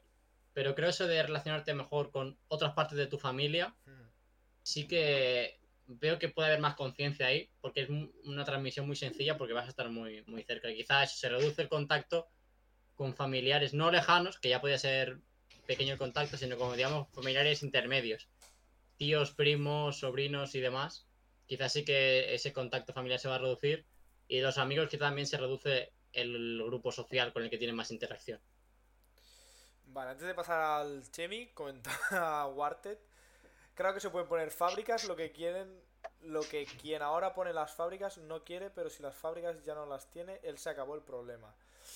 Habla un poco a lo Mariano Rajoy, Samuel. vale, entiendo que estará, pues bueno, consumiendo algo que le está haciendo Ah, escribir bueno, mal. porque se refiere, se refiere a que, a que la gente que tiene la capacidad de, de poner fábricas Sí, ahora no, mismo. las pone porque no le interesa. Efectivamente, sí, sí. Puedo Sí, no, pero es que tú no vas a poner una fábrica si, si tienes que pagarle mil, mil cien euros a un maquinista cuando la puedes poner e- en Birmania y que Sí. le pagues 4 euros. No esa es la realidad. sí. O sea, lo raro, lo raro es que aún haya plantas de automóviles en Europa. En Europa, sí. Bueno, ahora, ahora comentó algo. Eh, Chemi, cuando quieras, ya puedes comentar. Primero, empieza por lo que quieras. Si por la pregunta o por el tema de la posibilidad de un cambio de modelo económico en España. Bueno, con el cambio de modelo voy a hacer solo una puntualización y es que yo creo que realmente no se va a poder cambiar ni a corto plazo ni a medio plazo. Y esto se ha visto, por ejemplo, este año donde en verano se permitió antes dejar entrar a gente extranjera que moverte entre comunidades. El caso de y eso se, eso se pudo ver en que gente de Alemania, en este caso, pudo entrar a España, pero tú dentro de España no te podías mover entre comunidades. O sea, eso es lo que anteponen, eso es realmente lo que el gobierno antepone. Antepone el dinero de fuera, o sea, la restauración, la, la hostelería, a realmente otros servicios. Y en eso lo pudimos ver claramente. Por- y creo que a corto ni a medio plazo cambiará, menos ahora que hay muchísimo menos dinero para, para intentar, o, intentar o al menos proponer un cambio a otro modelo. Y, cambia, y ah, cambiando la pregunta, creo que ya se ha comentado bastante en, el en la pregunta anterior esto, pero quiero recalcar lo del que somos una sociedad de mierda, que Me realmente parece, buen, eh, me parece un- una- un- algo bueno para recalcar. No, no, porque se ha visto que, en sobre todo en esta pandemia, de que se ha, se ha antepuesto el beneficio, por así decirlo, individual al colectivo, ¿no? Gente que se ha visto que se ha saltado confinamientos, que ha intentado ir de lista. Este caso lo he repetido, por ejemplo, gente que, que ha creado fiestas y te cobra entrada por si llega una, una posible multa. Eso es de tener una cara increíble. O sea, gente, eso que ya lo he comentado también, gente en un avión que se pide unos cacahuetes y está cuatro horas comiendo un cacahuete, haciendo que come cacahuetes. Eso es de tener la cara muy dura y tener cero empatía hacia la otra gente. Y creo que ahora se ha demostrado exactamente la sociedad tal y como es. Bueno, pero eso, eso pasó siempre en España. Sí. O sea, España es. Bueno, en España. es una sociedad- en todos los sitios. Tremenda rajada con pegarte, chaval. Sí, sí, sí. Pero, pero en España somos, o sea, muy Next level, en sociedad eso estoy de acuerdo. Yo creo que sí. lazarillo de Tormes, ¿sabes? Que, o sea, buscas esa picaresca Mi autor favorito, ¿eh? Mi autor que, favorito. que, que- o sea, a- el que, el que mola en España es el que es el, listo, se- el más listo que los demás. Eso sí. Ah, Pero mira más listo en el Ah, sentido de pícaro, no más Claro. listo en el sentido Claro, de, claro, sí, sí. de sacar sentido, algo. El más pillo, el más pillo. sí. Mira, mira lo, El más mira lo que he trapella. hecho y, y no me han pillado. Ah, es que soy el puto amo. Es, es que es, es, es, es nuestro modelo, o sea, no, no hay otro. Pero es que lo Que también, pasa, Sí. que también pasa a nivel global, ¿eh? O sea, pero yo creo que... Pero a proporción creo que es menos. O sea, a nivel de. Sí, sí. Eso, eso en Asia no pasa, te lo digo. Bueno, Asia da para, para otro, otro programa. Pero es que yo creo que en sociedades, lo que dice el Mengo, sociedades más avanzadas, en Bueno, todos avanzada. los sentidos, eso no pasa. Y la gente aquí Bueno. se vanagloria de ser Bueno. pilla. O sea, Lo que no sé. no pasa, o sea, Es decir, en sociedades. A ver, yo tengo el ejemplo de Australia, ¿vale? Que es considero una sociedad avanzada. Y no es que no pase. entre- entre comillas, ¿eh? ¿Vale? En, en Australia que- hay cuatro ciudades y las demás viven en un descampado. Sí. O sea, avanzado más o menos. Bueno, Mengot, te acababan de echar un piropo de que hablabas muy bien. No sé si ahora aquí metiéndote con Australia. Eh, eh, pero es que eso no es meterse con Australia, es la realidad. No, sí, sí, totalmente O sea, hay cuatro Australia ciudades y las demás, la gente vive en densamente desca poblada a nivel. descampados de descalzos por la calle. Sí, sí, sí. No, pero en O sea, Australia, por ejemplo. una sociedad avanzada no va descalza por la calle. Eso es, eso es un punto. O sea, no se puede argumentar. Lo que, yo, lo que yo creo que, por ejemplo, pasa en países como Australia y que eso creo que lo podemos extrapolar en todos los sitios, es el tema de, del... Yo puedo cometer una il- ilegalidad o algo que moralmente está mal, pero no voy a fardar de ello. Y los exponentes sociales eso lo tienen muy claro, ¿vale? Es decir, un exponente social no lo puedes ver eh, cometiendo algo que moralmente o legalmente está mal, Y en el caso de que lo haga, su única muestra va a ser de arrepentimiento y, culpa y va, y va a pedir perdón por haberlo hecho. Mientras que en España eso no pasa. En España, si hay algún famoso o algún influencer o incluso políticos, se excusarán, señalarán hacia otro lado y en última instancia, si es necesario, pedirán perdón. Ya está. Sí, pero, perdón Pero- sin estar arrepentidos, ¿eh? Pero para bueno, quedar si bien. están Porque lo que importa es quedar bien. les llegará una carta de o alguien o un comunicado de o un mensaje del manager o de algún asesor político diciendo tú eh, esto no lo hemos remontado pide perdón ¿sabes? Entonces yo creo que lo que cambia ya no es tanto el acto sino que en todos los países como dice el Subi hay gente que hace esto sino el, el- el- el orgullo de decir lo hago me sale bien y encima me enorgullezco de ello que eso yo creo que es un poco ya el, el, el pitorreo que eso yo creo que lo es demasiado Vale, pues para dar mi opinión y ya pasar a la última pregunta, ¿vale? Yo creo que el COVID nos ha afectado un poco lo que decíamos todos, que ha mostrado cómo somos como sociedad, que es un poquito lo que hemos dicho todos, que es una puta mierda, ¿vale? Y ha mostrado mucho, yo creo que es el... Había algo que para mí no me gustaba como, como palabra, como concepto, que era el tema del, del yoísmo. Yo creo que el castellano es muy rico y hay algo muy sencillo y una palabra que es muy bonita para definirlo, que no es yoísmo, es individualismo. Es decir, nos hemos convertido en una sociedad demasiado individualista, de mirar por el, por el propio, los propios beneficios y no el de los demás. Y eso ha hecho pues que se den situaciones como lo que decíamos, el tema de los cacahuetes, o el tema eh, de las fiestas, ¿no? La gente sí que es cierto que las fiestas sí se relaciona, pero piensa en yo me lo paso bien y yo quiero eh, no perder mi juventud, ¿no? Aquí podemos entrar con todos los matices de que si eres joven y te estás perdiendo tu juventud o tu Erasmus, etcétera, etcétera. pero- Puedes tener muchísimos matices, pero creo que la sociedad ha perdido el, el- el norte en el sentido de no darse cuenta en lo que está viviendo. O sea, estamos viviendo que una situación totalmente gente- excepcional. Es como si en medio de la Segunda Guerra Mundial tú dijese, mira, a mí me la pela que haya un bombardeo ahora en mi ciudad, yo salgo a la calle. Me da igual. ¿Sabes? O sea, me la pela. A, a mí Hitler, pues que bombardee aquí, me, la- me da igual. Yo quedo con mis amigos en la plaza. Pues no. Eso no lo haríamos seguramente. Nos esconderíamos debajo de un búnker. Lo que pasa es que las Pero bombas porque- pues ahora son un puto virus y a nosotros no nos afecta. Es una sensación de peligro diferente, es una sensación de peligro diferente. Sí. Si el virus no afectase tienes, no solo tienes. a menores de 40 años, no verías ni un solo menor de 40 años en la calle. Sí, estarías acojonado. Pero, estarías claro. acojonado. Como está la gente mayor.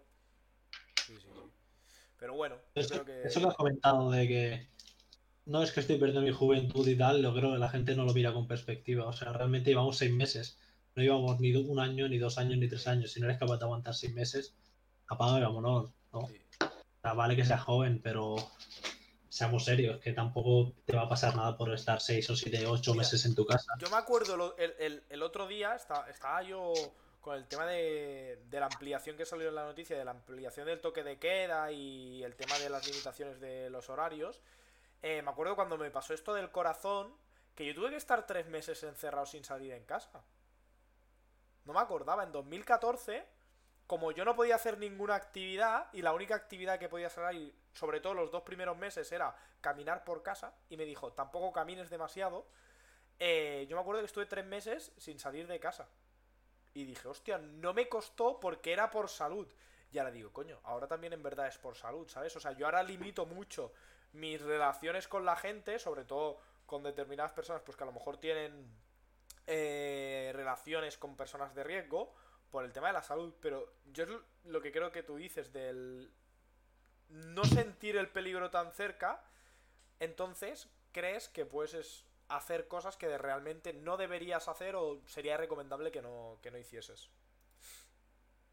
Pero es que hay que recalcar que la gente está enfadada, los jóvenes, por no, porque no pueden salir de fiesta. Sí, sí, sí, sí, sí. sí. Porque puedes quedar con tus amigos, puedes hacer ciertos planes. Es cierto que por la noche no puedes hacer nada, pero durante todo el día puedes hacer muchas cosas. Esta gente no sabe vivir sin, sin, redes sociales y estar pegado a un teléfono, ¿eh? También te lo digo. No sé, pero que la principal queja es que no puedan salir de fiesta, da que pensar. Sí, no, sí, sí, el, bueno, el egoísmo que decíamos antes. Eh, Pau comenta, yo no comparto el discurso de perder tiempo y juventud. Vivimos en una sociedad totalmente acomodada, que tenemos internet, comida y familia, que no estamos en una... Ya, sí, es que estoy totalmente de acuerdo. O sea, yo me acuerdo hace unos años, o sea, si nosotros tuviésemos que estar pegados al Messenger en como estábamos en su día para comunicarnos, hostia, si nos hubiese pillado esto solo con el Messenger, también sería duro, porque yo me acuerdo, mi padre a X hora de la noche, aquí se quita el internet, pum, desconecto el router. y a chuparla, ¿eh? y no había router en casa, o sea, no había internet en casa. Entonces, y el tema de las llamadas, el tema de la webcam, o sea, a día de hoy es cierto que no te puedes ver con tanta gente, pero tanto con la gente que tú quieres, pero que tienes unas comodidades que yo creo que son bastante, o sea, bastante equiparables a lo que sería verte en persona, creo. Eh, vamos a avanzar. Llevamos una hora de programa, ¿eh? Parece mentira, pero Vale. Eh, el último punto, ¿vale? Y ya luego hacemos un, cierre, pero el último punto era ¿Qué esperabais de cara al futuro? Es algo que es, en, por encima más o menos lo hemos comentado, sobre todo a nivel de eh, económico. Pero me gustaría saber, eh, que esto lo he hablado con vosotros en, privado también, pero ¿qué es lo que creéis que cambiará en el ser humano? ¿Sabes? Ya no tan solo en el comportamiento, como decía el Mengot, que el intrafamiliar eh, cambia mucho por el tema de la responsabilidad hacia nuestros mayores o hacia personas de riesgo, sino qué creéis, qué cambios tendremos como, como sociedad, eh, puede ser a nivel, o sea, a nivel individual o incluso a conjunto lo podéis valorar, y en los palos pues los que, queráis, eh, que cambiará. Da igual si el COVID sigue en nuestras vidas, ¿vale? O no, simplemente de aquí X años vista, ¿vale? Pongamos 20, ¿cómo creéis que cambiará la sociedad? Sé que es algo totalmente que da para mucho, que puede ser eh, totalmente invent, como diría Mengot, es cierto. Así que quiero que abráis la mente y pues empecéis a, divagar y a opinar lo que queráis. Empezamos como al principio, Mengot, luego Subi y terminamos con Chemi y por último yo. Vale. Primero, primero saludar a mi madre que me ha dicho que está en el chat. Ah, pues un saludo. Así que dale, me ha dicho que ha escrito algo, es que no tengo, no tengo el chat abierto. Pero bueno. Eh... Sí, ha puesto lo del lo que, que, hablas. Ah, bueno, normal. Si no, lo que le hubiese puesto, ¿no? El pau seguro que no, faltaba. Eh, ¿Cómo creo que va a avanzar? Pues, claro, eso es tirarse un triple, ¿no? Pero sí, sí, sí es posible, es posible que avance la sociedad occidental a asimilarse a la sociedad asiática actual. En tanto en cuanto como que todo más eh, bueno, sí, podría decir informatizado, robotizado y, y, una sociedad mucho más individualista y más solitaria o centrada en, en sí mismo. Sí, no, o sea, si no hay una solución clara para el tema del COVID, que yo creo que sí que la va a haber, porque para todas las pandemias la ha habido. ¿no? Alguna mucho más tarde como la, la peste y demás, pero por ejemplo la última pandemia en tres años ya, ya se había superado. Pero si, si esa parte lo del COVID, una suposición plausible creo yo es eh, asemejarse un poco más a la, a la sociedad asiática actual. Asiática me refiero sobre todo en la parte más tecnológica de China, eh, Corea del Sur y, Japón y Singapur y demás, que teníamos el, la zona puntera de, Asia, no sudeste asiático ni, ni Medio Oriente ni demás. Y quizá podría ir por ahí. Y los asiáticos ya, eso sí que totalmente in- in- in- inadivinable, creo yo. Porque esa gente es muy rara. Pero es quizá eso sí, pues avanzar mucho más. de- también creo que antes lo mencionaba el Subio, no sé quién lo mencionaba. Una mayor dependencia a, redes sociales o a internet o a la interconectividad. Eso es posible. Y, luego eso quizá, ¿no? Porque eh, así, asumamos que los robots hacen las tareas eh, cotidianas. Que ya poco a poco se va introduciendo, quizás pues cosas un poco triviales como el, el robot este que limpia o el robot que te hace la comida. Pero que eso vaya, vaya increciendo y también se vea en servicios públicos. Ya sea cosas que te ayuden para el transporte público, para con la administración, etc. Un poco pupurrí de flipadas, ¿eh? Pero bueno. No, no, no. Al final puede ser. O sea, al final. Creo es- que puede ser una, una tendencia y que se extienda tanto a Amazon como cosas similares. Y entonces eso lo que hace es disminuir la interacción humana realmente, porque tú a través de una pantalla haces todo. Pues que se expanda eso a otros, a otros mercados, puede ser, o algo así. Vale. Subi. Hombre, si la pregunta va enfocada a, a cómo va a avanzar la sociedad a nivel de, o sea, de servicios y, y a nivel de, de cómo, cómo va a ser. No, o sea, es totalmente general. Enfo- o sea, Mengor porque lo ha enfocado Sí. a nivel servicios, tú sí lo quieres enfocar, yo qué sé, pues eh, sector educación, educación. Si lo quieres enfocar a nivel político, político. Como o los tres, hacer un popurrí de todo, pues como tú quieras. Yo, o sea, sinceramente, eh, también, también lo apuntaba al Mengot, du- dudo que, que de esta pandemia para cambiar realmente la sociedad y la cultura que tenemos nosotros. Yo creo que tendría que ser algo mucho más extenso en el tiempo. Y que el hecho de que la cultura oriental y la occidental sean tan diferentes es, es un, es, una, es una consecuencia de la historia y de muchísimos, muchísimos años de, evolución yo creo que una pandemia que, puede ser que, como decía el menor, se solucione en, en unos años, tres, cuatro, cinco, los que, los que sean, difícilmente va a cambiar el modelo cultural. Lo que sí es verdad es que yo supongo que se seguirán modernizando muchos aspectos de la sociedad y haciendo más eficiente las comunicaciones, cualquier tipo de comunicación, eh, sea, sean comunicaciones de, de mensajería, sean comunicaciones de, de redes sociales, sean comunicaciones para, para eh, no lo sé, para darte de alta en, en algún sistema, to- todo al final vere- veremos el reflejo, el reflejo eh, todo se irá informatizando mucho más de, de lo que es, porque es la tendencia. Al final, el IoT eh, crece de manera exponencial y prácticamente todo, todo prácticamente está informatizado y seguirá informatizándose. Y al final las cosas serán más eficientes eh, y, y yo supongo que, que a, que a ese nivel será, será eso. Pero a nivel, a nivel cultural, yo la verdad que lo, lo veo, lo veo complicado. Porque sí que es verdad que la, la cultura oriental, o sea, son mucho más... Es una cultura mucho más tímida, ¿no? Es una cultura menos extrovertida. Pero al final, realmente, ellos, ellos tienen interacciones sociales y viven en ciudades que están, que están repletas de gente, eh, hasta, vaya, hasta la bandera. Y, y no creo que el hecho de que ahora no, no podamos nosotros eh, salir a la calle o quedar tanta gente o, o aglomerarnos nos haga cambiar tanto culturalmente. Eh, yo sinceramente creo que al final la pandemia tendrá, tendrá pocos efectos eh, pocos efectos que perduran en el tiempo, eh, más allá de, de, de, efectos que puedan ser eh, económicos para la sociedad o, o, o, de tipo de este tipo de que, que afecten a, a, la economía de las familias. Chevy.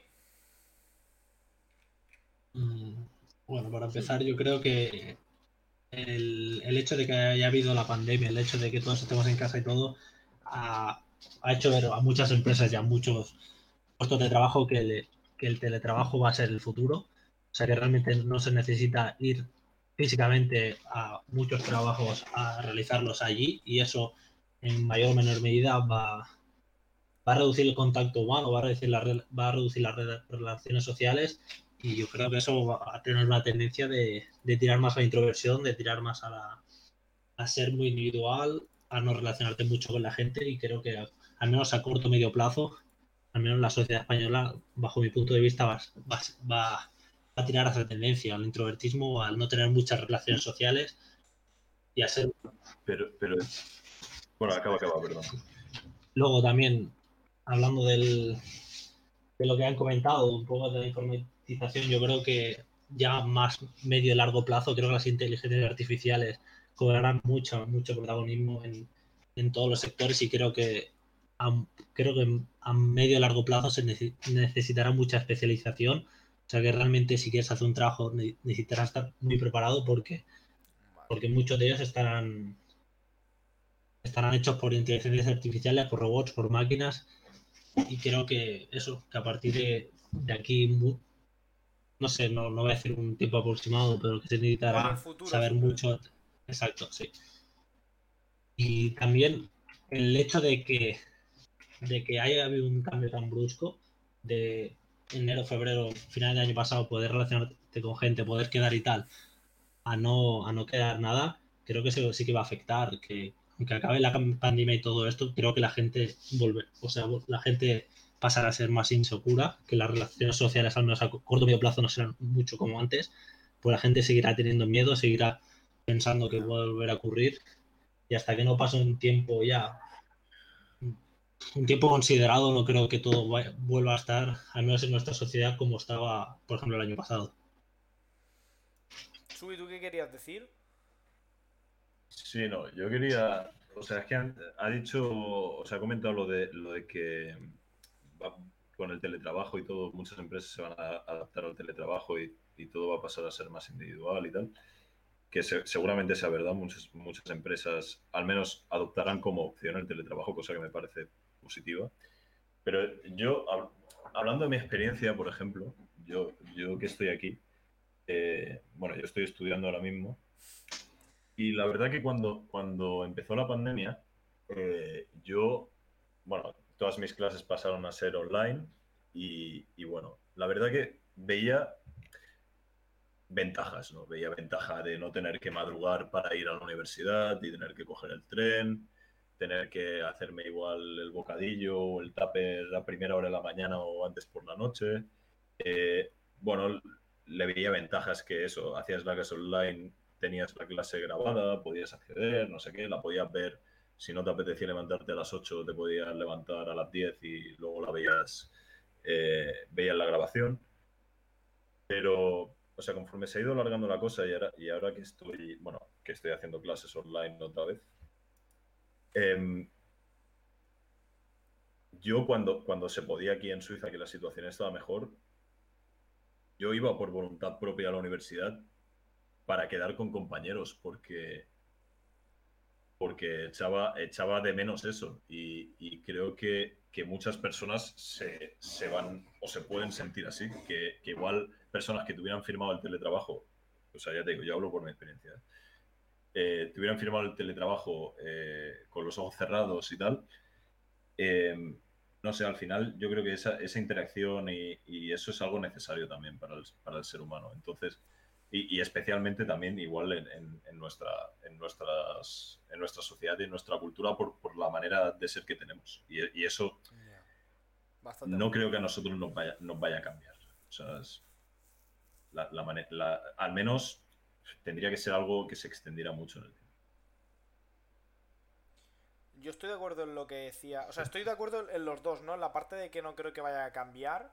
La parte de relacionarnos y tener esa necesidad de tener un poco de vínculo con nuestros círculos cercanos y ese contacto eh, carnal, por así decirlo, ¿no? El, el, verte con esas personas pues con las que trabajas, en tu familia, etcétera no solo por algo de, de intercambiar opinión cuando estás trabajando, sino, coño, por comunicarte con esa gente más allá de por una, por una pantalla. Nos gusta el contacto, el, face to face al final.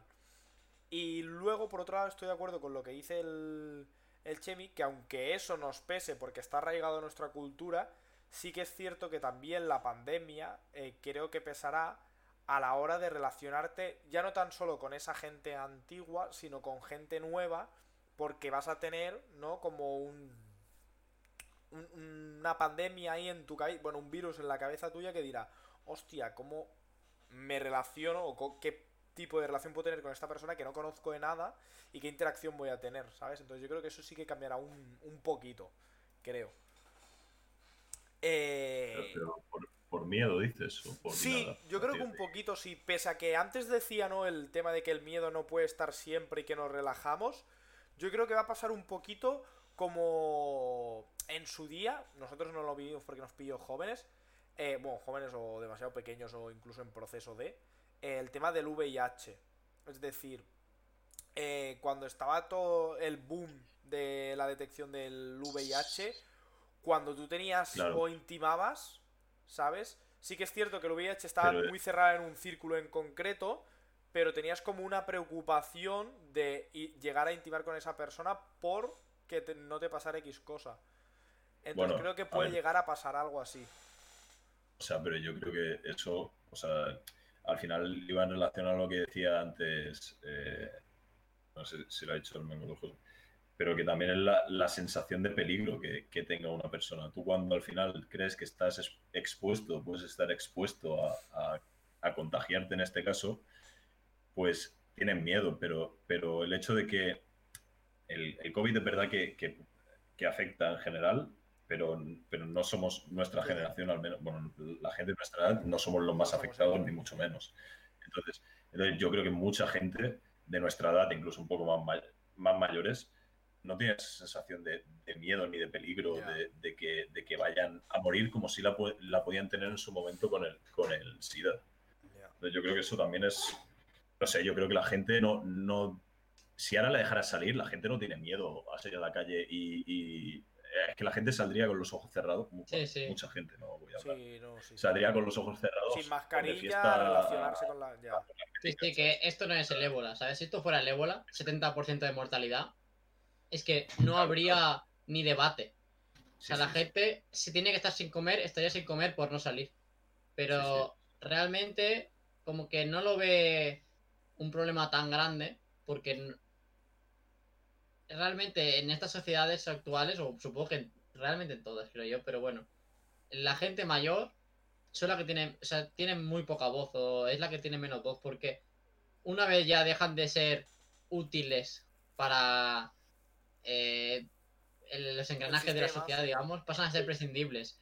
Y entonces, eh, realmente, bueno, están ahí y ellos son los más afectados, son los que tienen más miedo. Tú por la calle difícilmente vas a ver gente mayor si no es en el supermercado. Y son los que más lo están cumpliendo, obviamente. Si fuese al revés, que fuese un virus que afecta a recién nacidos o afecta a niños de menos de 7 años, pues tanto los niños, obviamente, aunque fuesen inconscientes, como los padres de esos niños, serían mucho más cuidadosos y ni siquiera plantearían el virus no existe, no me va a pasar nada y toda esa sarta de chorradas que, que va Sí, por internet. Sí, sí, sí. Pero bueno, que yo sigo pensando eso, que quizás no hoy, quizás no el mes que viene, pero eh, la pandemia se va a superar y se va a quedar, quizás no como antes, pero cerca a, a- a como estaba Un cambio, la, pero a- sociedad a, antes. un cambio a lo mejor mm, en algunos aspectos. A corto pero un pla- a muy corto plazo. Sí, sí, sí, una, una vuelta. Porque es lo que dice el Subi, una sociedad no puede cambiar eh, de tres meses para otro, a menos que yo que sé, venga unos y te invadan y dice, pues ahora haces esto, te pego cuatro tiros. O que se prolongue pero no demasiado en el el tiempo lo que está pasando, ¿sabes? Sí, Claro, debería ser años. Por ejemplo, en la peste negra sí que, sí que creó cambios en la, en la sociedad, Ya. pero porque estaban forzados porque se estaba muriendo la mitad del pueblo. Entonces, o diseminaban las casas y te ibas a, a- a separar, o cuidaban más la higiene de las calles, Sí. o se moría todo el pueblo. Entonces, ahí te lo fuerza por la mortalidad. Si la mortalidad no es tan grande, y más ahora con las superpoblaciones que hay, que los, o- o- aunque sea un millón de muertos, o no es si van Sí, 3 un- millones de muertos o 5 millones de muertos, no es un valor como para que la sociedad esté asustada. Eh, eh, a lo mejor en la, en la, en la anterior, bueno, se, se hablaba de que hay el mismo número de bajas entre sanitarios en la Primera Guerra Mundial que ahora con el COVID. Claro, pero los sanitarios destinados a la Primera Guerra Mundial a lo mejor eran 50.000 y se murieron 15.000. Sí. Y ahora a lo mejor hay 15 millones de sanitarios en el mundo expuestos al COVID y se han muerto 15.000. Ya. Mira, Entonces, un, un millón las cifras son 300.000 grandes, pero. Un millón de muertos. Claro, un millón de muertos en 7.000 millones de habitantes que tiene el planeta ahora mismo Sí. es un número muy pequeño. Sí. Entonces no hay esa sensación de peligro. ¿Qué hicieron? Intentaron hacer el gobierno, por ejemplo, en Italia, poner eh, fotos y vídeos de cadáveres todo el día. Bueno, de cadáveres, de, de féretros Gente, sí. en la tele. Para que así se, se- se extendiera un poco esa sensación de De que peligro. se están muriendo a, a paladas. Que es la realidad, pero si tú ves las cifras, dices, ah, pues no es para tanto, ¿sabes? Porque la gente o ve 60% de mortalidad o no pasa nada. Pero realmente es una lotería eso. Porque hay gente de nuestra edad que, que lo está pasando y la Sí, pasa sí, muy mal. no, claro, pero también es una lotería salir a la calle que te caiga un rayo en la cabeza. ¿Sabes? Y no, y no vas a salir con miedo a por eso. O sea, yo creo Es, que, es que un el- porcentaje tan pequeño que la gente dice, bueno, pues le pasará a otro. que la suerte y el problema que tiene el COVID, o sea, la suerte para nosotros y el problema que tiene pues para al final los gobiernos es el tema de la mortalidad, ¿sabes? O sea, el hecho de que tú tengas un virus que no sabes cómo tratar, bueno, sí que sabes cómo tratarlo, pero que el tratamiento no sea una cura, es una putada, es una cura. Sí, es una cura el tratamiento. ¿eh? El todos los tratamientos son curas. Luego No, porque el tratamiento igual, que tú pero- te estás haciendo ahora sí que es cierto que te cura, pero no es una cura efectiva. Es decir, superas el COVID, pero no es una cura de decir te pongo una vacuna y eres inmune. Es a- inmunidad. Es ¿Sabes? inmunidad, sí, Eso, no- eso no tiene nada que ver. O sea, son cosas diferentes. O sea, el tratamiento, tú tienes un resfriado de gripe, te haces un tratamiento que puede ser un paracetamol. Sí, pero el tratamiento Te que tú cura, le pero puedes también te dar a puedes una morir, persona. O sea, te tú le puedes dar el mismo tratamiento a todo el mundo y a, y a todos no les va a ser- surtir el mismo efecto porque no todos tienen el Pero, mismo es, diagnóstico. pero, eso son todas, pero eso son todas enfermedades. Sí, pero por ejemplo, tú le puedes dar el mismo tratamiento a una persona eh, es que no de gripe, ¿vale? Le pones la Sí, vacuna. y uno se puede morir, y uno se puede Claro, morir. y uno se puede morir y otro no. Pero como tú tienes la vacuna te aseguras un porcentaje de éxito poniéndole ese tratamiento. Cosa que La con vacuna, el COVID no la vacuna es existe. preventiva, no, no es un tratamiento a la enfermedad. ¿Perdón? O sea, a- que a ti no te sirve de nada que te ponga una vacuna si ya te has enfermado de. Sí, de pero yo me sea. refiero, cuando tú estás, o sea, cuando tú haces el tema de la gripe, que haces la campaña pre- de prevención, ¿vale? Que en principio la haces antes de octubre para que la gente no coja la gripe, ¿vale? Si hicieses, o sea, eso Mm. no lo puedes hacer con el COVID y el tratamiento que tú le vas a dar a la gente porque no tienes la vacuna, se supone que más o menos es igual en todos los países. Putada, que por mucho que le des ese tratamiento a todas las personas y sea igual, el resultado que vas a tener no es el mismo. ¿Sabes? Entiendo que lo que decís de que a cada persona Pero le creo que estás confundiendo, creo que estás confundiendo de lo que es una vacuna o lo que es un tratamiento. Sí, o sea, o sea, a la la gente que se le vacuna de la- de la lo gripe, Lo entiendo No perfectamente. es un, una tra- o sea, no es un tratamiento. Sí. Y, si- y si una persona coge gripe, No. se le aplica el mismo tratamiento a todas, que es tómate un paracetamol, y tú te Sí. puedes morir de gripe. Sí, sí, sí, sí, sí, sí. Igual que de COVID. Eh, COVID, el tratamiento es eh, ponerte relajante muscular y enchufarte el oxígeno- un tubo en los pulmones para que puedas respirar y tenga espacio el tubo ese. Pero te puedes morir igual. O sea, no es un tra- o sea, no tiene nada que ver el tratamiento con la mortalidad. Con la previsión. Sí, sí, eso lo, lo- lo entiendo que a lo mejor no lo he explicado bien. Lo que yo quiero decir es que la putada, en definitiva, es que la mortalidad asociada al virus no es, no es alta, como tú decías con el ébola. Y eso hace que al final, o sea, n- Bueno, no pues puedas... si fuese alta no hubiese sido una pandemia como esta. Porque no hubiese Sí, llegado claro. a este nivel, se hubiese muerto la gente antes. Si un virus es muy mortal, se muere mucha gente, pero muy rápido y, y nunca se extiende. Bueno. En, África, que no tienen manera de contener las pandemias, la, la han parado en prácticamente todos los países, el, el ébola. sí, pero ¿por bueno, qué? luego tienes Porque el han dicho, cólera, si- el problema del, Si en este del pueblo, cólera en- si en en este pueblo hay ébola, si en este pueblo hay ébola, ponen militares a 5 kilómetros y si sale alguien le pegas un tiro. Y así te cargas la, te cargas las, las cepas. Y así es como, como trabajaban allí. Bastante. Es la realidad. ¿no? No, en sí que sí, África mandaban el ejército y en esta región no puede salir nadie porque hay cepas de ébola. Y se morían todos y luego los entierran ahí todos juntos. Ponen un hoyo, una sábana y el pueblo Sí. entero. Pero es que, bueno, es lo que hay. Pero bueno, Sí. es, es lo que dices tú. A más alta la mortalidad, más difícil es de esparcir. el- O sea, la- el, el nivel de, Hmm. de esparción del virus es menor. Pues, ah, bueno, yo la opinión es un poco todo lo que habéis dicho vosotros. O sea, yo creo que el futuro es, dentro de toda la incertidumbre que pueda haber, va a cambiar en algunos, en algunos puntos, pero que va a ser difícil que a nivel de cultural, o sea, la sociedad en la que vivimos cambie.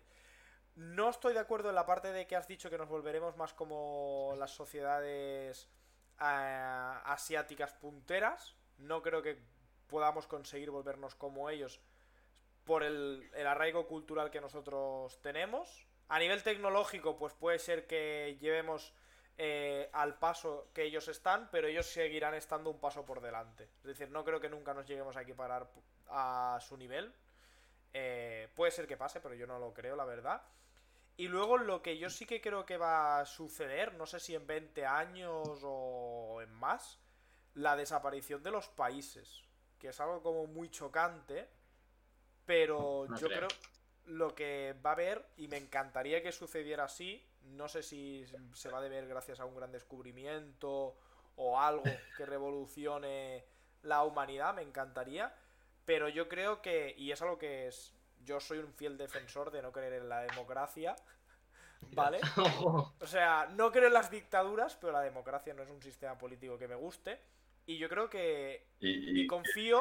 ¿qué, sistema, la supranacionalidad. Es decir, un sistema que sea. Sí, pero, pero espérate. O sea, pero estás. O sea, estás, estás mezclando. O sea, ¿cómo dividirías territorialmente? ¿No? O sea, en estados, o sea, tú mantienes los estados, pero luego hay un gobierno como una especie de organización de las Naciones Unidas, pero efectiva eh, y con peso para cada uno de los. Es decir, básicamente, cómo funciona. Pero ya hay, ya hay, ya hay organismos supranacionales. Claro, sí, tanto. Pero tienen, tienen las manos atadas a nivel de. Y funciona, funciona como el culo ese organismo supranacional. Ese es el problema. Quizá, pues, quizá Paul Afonso podría mejorar el el status quo de la, de la Unión Europea. El, organismo supranacional, ¿no? sí, sí. Eh, eh, yo creo que lo que hace falta en el mundo es un solo gobierno, que sé que es muy complicado, pero que tenga bien, o sea, que la cascada... ¿Y quién mande? ¿Y quién mande quién? ¿Quién mande quién? No, no, tiene que mandar mucha gente. Arriba tiene que haber mucha gente. Mucha gente, a lo mejor te hablo de 10 personas. Pero a ver, no puede, eso no tiene ninguna lógica bueno, y tú le explicas a alguien la democracia actual a alguien de hace mil años y te va a decir, no entiendo lo sí, que pero tiene que haber alguien que mande, alguien que mande. Vengo, pero yo lo que te estoy defendiendo es un sistema, o sea, yo os explico mi sistema, ¿vale? Pero eso, es, lo que, eso es lo que tenían los griegos, se llamaba eh, oligopolio. Era algo parecido. Lo que yo quiero es que haya un organismo arriba. De gente, ya está, o sea, sí, les ha ido bien, los griegos están perfectos. Les ha ido genial. Solo les han invadido los romanos, los macedonios, los otomanos, los y ahora les han comprado todo, el capitalismo les ha comprado todo lo que Luego Merkel. Venga, aquí alegría. Les ha ido perfecto. lo que les fue perfecto. Les fue perfecto. Luego el Partenón se lo llevaron prestado. O sea que. Muy buena idea de gobierno la, la griega. No, yo no. O sea, yo la idea que quiero que acabe pasando y creo que sea porque yo que. Va a sonar muy programa de Iker Jiménez de cuarto milenio, ¿vale? Pero yo confío que en el futuro alguien o algo nos pegue un susto como especie, ¿vale? El susto no, no hablo de, de una invasión, no hablo de simplemente tener, pues a lo mejor encontrar que hay vida inteligente y inteligente hablo de nuestro nivel o superior en otro sitio y decir, hostia, chavales, buen debate ese, ¿eh? es un buen debate. O espabilamos o aquí no vamos a poder comunicarnos con esta gente. No te hablo de un tema hostil con ellos, sino de decir, hostia, vamos a ponernos todos a una, no cada uno con sus mierdas de estaciones espaciales, no, vamos todos como uno, como especie, porque si no, no avanzamos. O sea, el ser humano, es un debate que tenía el otro día con el Pau, y ahora os dejo, eh, es un de los únicos seres vivos de la Tierra que ha evolucionado. Dime tú qué puto ha evolucionado un chimpancé. No, eso es mentira. Eso es o sea, a nivel, a nivel, a nivel de evolución, Eso es radicalmente falso. Todos los animales. todos han, evolucionado. Dime tú, un delfín del paleolítico, que no sé si existía, una especie. Claro, una especie claro, similar, las patillas. ahora, dime tú la evolución si ha sido tan heavy como la del ser humano. Ni de coña. Ni de coña. O sea, la del ser humano le pega no mil patadas a cualquier, o sea, a cualquier especie eh, de la Tierra. Entonces, si tú quieres seguir evolucionando, tienes que ir como especie, no puedes ir por separado. Pero no puedes decir que no han evolucionado. Si han evolucionado todos los Sí, animales. Vale, pero tú dime un puto ¿Qué eres mono aquí, lo que la ha evolucionado a lo marquista? La mejor en el, marquista. en el último milenio. Pero escúchame, puta mierda. Voy, voy a, voy a decir. ¿Y, a los humanos que han evolucionado en los Oye, últimos milenios? Coño, compárame un humano de hace mil años con el humano de ahora. Y me puedes poner el que biológicamente es idéntico. Biológicamente es idéntico. A, ni- a- Mengot, a nivel, Vale, a nivel de, Igual, de- tiene, de- igual tiene menos. O sea, a, ni- a Bueno, nivel. bueno. Yo te hablo, Mide 10 centímetros más. o sea, yo no te hablo a nivel biológico, yo no te hablo a nivel físico, sino te hablo a nivel de capacidades. ¿Sabes? Sí, pero tú Sí, pero es que tú estás invento con capacidades. Claro, el- el- lo que pasa es que la, la capacidad del ser humano, o sea, el ser humano ha sobrevivido porque es un ser inteligente. Si no, seguramente ya habría muerto hace Hay muchos, muchos seres muchos inteligentes años. en, en el- en O- el mundo o sea, animal.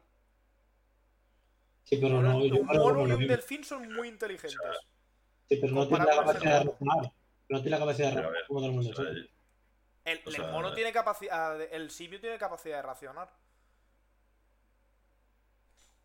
Pero a ver, o sea, vas- eh, estás comparando de verdad la inteligencia de un simio con la inteligencia de un No, yo no te estoy comparando la inteligencia de ellos. Yo lo que te estoy diciendo que nosotros como especie hemos conseguido evolucionar y hemos conseguido avanzar mientras y eres el único que lo has conseguido Sí, hacer. pero, en pero el- de- en el te diré una planeta. cosa. la- la- la- todos, todos los seres vivos que se encuentran en el planeta han tenido la capacidad de adaptarse para no extinguirse. Pero eso es Cosa que adaptación. Una cosa es adaptación o sea, y otra cosa es es el mismo-. Claro, pero adaptación es evolución. No. O sea, si no evolucionas, no te adaptas. Sí, tío. Bueno, Yo- vamos a hacer clase de. Bueno, de va- va- esto de para otro debate, yo creo, pero, o sea, tú puedes evolucionar, ¿vale? Puedes evolucionar, pero a lo mejor no te estás adaptando. Y viceversa. No, no, no, porque si no te adaptas, Sí, te- extingues. Claro. Mm, No Claro. tienes por qué. Y Bueno, si te extinguen, no evolucionas. claro. O sea, hay, hay animales, o sea, pon- o sea, yo entiendo lo que queréis decir. O sea, vosotros entendéis que como tú, por ejemplo, vayamos a poner eh, en la situación de que hay un animal de que ahora no se adapta a que deje de haber agua en la Tierra. Obviamente, se extingue. ¿vale? se Se extingue. extinguirá. Eso lo entiendo Por lo tanto, completamente. no evoluciona. Dejará de Por lo tanto, no evoluciona. y no ha evolucionado. Vale, eso lo entiendo perfectamente.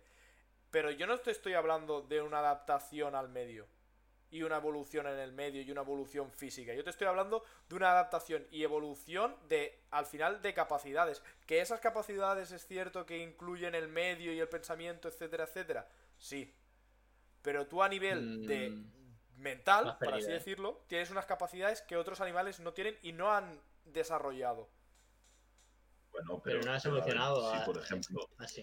el, No el, el, digamos, eh, ancestro lejano de, de un tigre o de un león, pues, o sea, el león o el tigre habrán evolucionado de dicha especie o habrán surgido de una dicha especie evolucionando, pues siendo más rápidos o teniendo más pelo, menos pelo, dependiendo del clima en el que estaban, y al final han evolucionado. Igual, igual ahora tienes un tigre que corre más que su antecesor de no sé cuándo. Sí, Claro, pero tampoco soy yo a- lo que, o sea, eh, a lo mejor no me estoy explicando bien, pero lo que yo quiero decir es su evolución sigue siendo física. O sea, sigue siendo del medio. No, no han tenido una evolución en la comunicación, no han tenido una No, pero eso, eso también es incorrecto. Por ejemplo, por ejemplo, hay muchos animales que cazan en manadas o en grupos. Eso, Sí, eso sí. es una, es- no es una evolución física, es una evolución, no te diré intelectual, pero es una Sí, no, sí, sí, sí, sí, sí. O sea, el, el tema del lenguaje es, un, un- es una. O sea, la gente se piensa que es algo insignificante, pero los Ya primeros está, pues- simios que pues pudieron una- comunicarse. un, un grupo dominaron de a la gente hienas, que no se podía que no sé el nombre, no sé el nombre del grupo de hienas, pero un grupo de hienas que caza en, en grupo eh, tiene una evolución respecto al antecesor de las hienas que quizá atacaba solo y tenía menos pre- o sea, conseguía menos presas y se extinguió. O otra rama, digamos, de, del pero animal del que no hienas. y- O sea, es- es- esa evolución a día de hoy. pero no Sí, pasa. pero- pero Es- al final no la yo, creo, tienes. yo creo que tú quieres, redu- quieres reducir todo a que no existe ningún otro animal que sea tan inteligente como el ser humano. O sea, e- eso es, ese es el. Sí, el ya no tan solo tan, inteligente, porque yo creo que hay, o sea, no animales que sean tan inteligentes como nosotros, sino que sería interesante saber, o sea, poder comunicarte con ellos, ¿sabes? Pero lo que yo quiero decir es, por ejemplo, un simio, ¿vale? O un lobo, que siempre, eh, históricamente, han tenido el mismo sistema, ¿vale? De, de comunicación. o Cacareo de llama, de, por cierto. o los leones y demás. no han tenido una evolución, o su evolución no ha sido tan heavy como la del ser humano. O sea, si tú Pero porque comparas... tú lo basas todo en, en la, en la inteligencia o la capacidad de raciocinio o de hablar una lengua, pero, pero al final los, los Porque, animales coño, tienen hablar otra una lengua está roto. O sea, de- para que tú me entiendas. O sea, para que tú me entiendas, el, el poder... Pero la- los animales también se comunican entre ellos. No todos. Y no es de la misma forma. claro. Y eso- pero, pero eso no significa que no hayan evolucionado. O sea, si hay animales que se comunican entre ellos, Sí, significa que han coño, tú a lo evolucionado. mejor ¿no? comparas la evolución de un simio. mm, Pongamos el gorila de espalda plateada. El gorila de espalda plateada de ahora con el gorila de espalda plateada de hace a lo mejor 500 años, su comunicación sigue siendo la misma. Y la de los humanos no. No. ¿Tú crees ¿Cómo que que se no? comunica de la misma forma una persona de 500 años? O sea, tienes la misma Hombre, por comprensión de hace por 500 la voz. años que ahora. No, yo no te. no, no te Vale, hablo de, de- del el canal. Te hablo de la capacidad de comunicación. O sea, tú ahora tienes una mayor comprensión y de, sobre el transmisor y sobre el mensaje que hace 500 años. No. ¿Sabes? No, no la Yo creo que ahí te estás, te estás equivocando. O sea, O sea, que tú hace estás- 500 años tú, tú podías expresar tus ideas abstractas, eh, hacer poesía, hacer literatura, tú estás expresando, igual que hay ahora. Pero o sea, segura- seguramente, claro, seguramente eh, Arquímedes era más inteligente que nosotros cuatro juntos, sí. ¿sabes? Y, y le Pues sacamos hace- bueno, 2000, 2000 años a Arquímedes. Entonces, eh, bueno, o sea, eh, tampoco- o sea, creo que al final so- somos prácticamente igual en ese sentido. Lo que O sea, pasa es que antes la gente era más ignorante porque Sí. tenía menos tenía acceso nulo a la educación. Eso es lo que ha cambiado.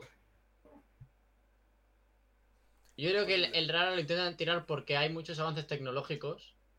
Entonces parece que está evolucionando el humano, pero el humano no está evolucionando. Puede No, que yo- yo- yo modifique el entorno. o sea, yo soy muy consciente que el humano está estancado de hará, pues yo que sé, Pero- 200 años hacia aquí. Que 200, pero. Sí. O sea, Y- te equivocas de nivel de 10.000. escala. Sí, y, y 50.000. no. O sea, realmente, Ah, ¿tú crees? el- la especie del humano Sí. tiene 4 millones de años. Sí. En 4 millones de años seguimos siendo el mismo, el mismo ser. O sea, no hay ningún cambio. Hostia. Puede ser, pues, te, te ha inco- De te- te ha crecido el al Homo cerebro. sapiens, al Homo sapiens sapiens. O sea, yo creo que No, pero hay. ver, No, no, pero el. Homo sapiens sapiens, Homo sapiens sapiens, es 4 millones de años. No, pero Puede crecer, pues, el, el- la capa- Pero- el peso del cerebro o algo así.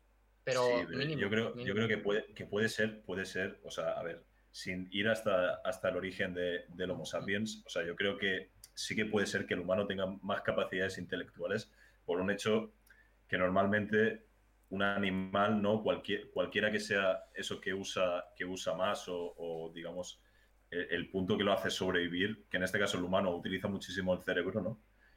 Yo creo que, que eso va evolucionando también, eh, for- for- forma parte de la evolución al final.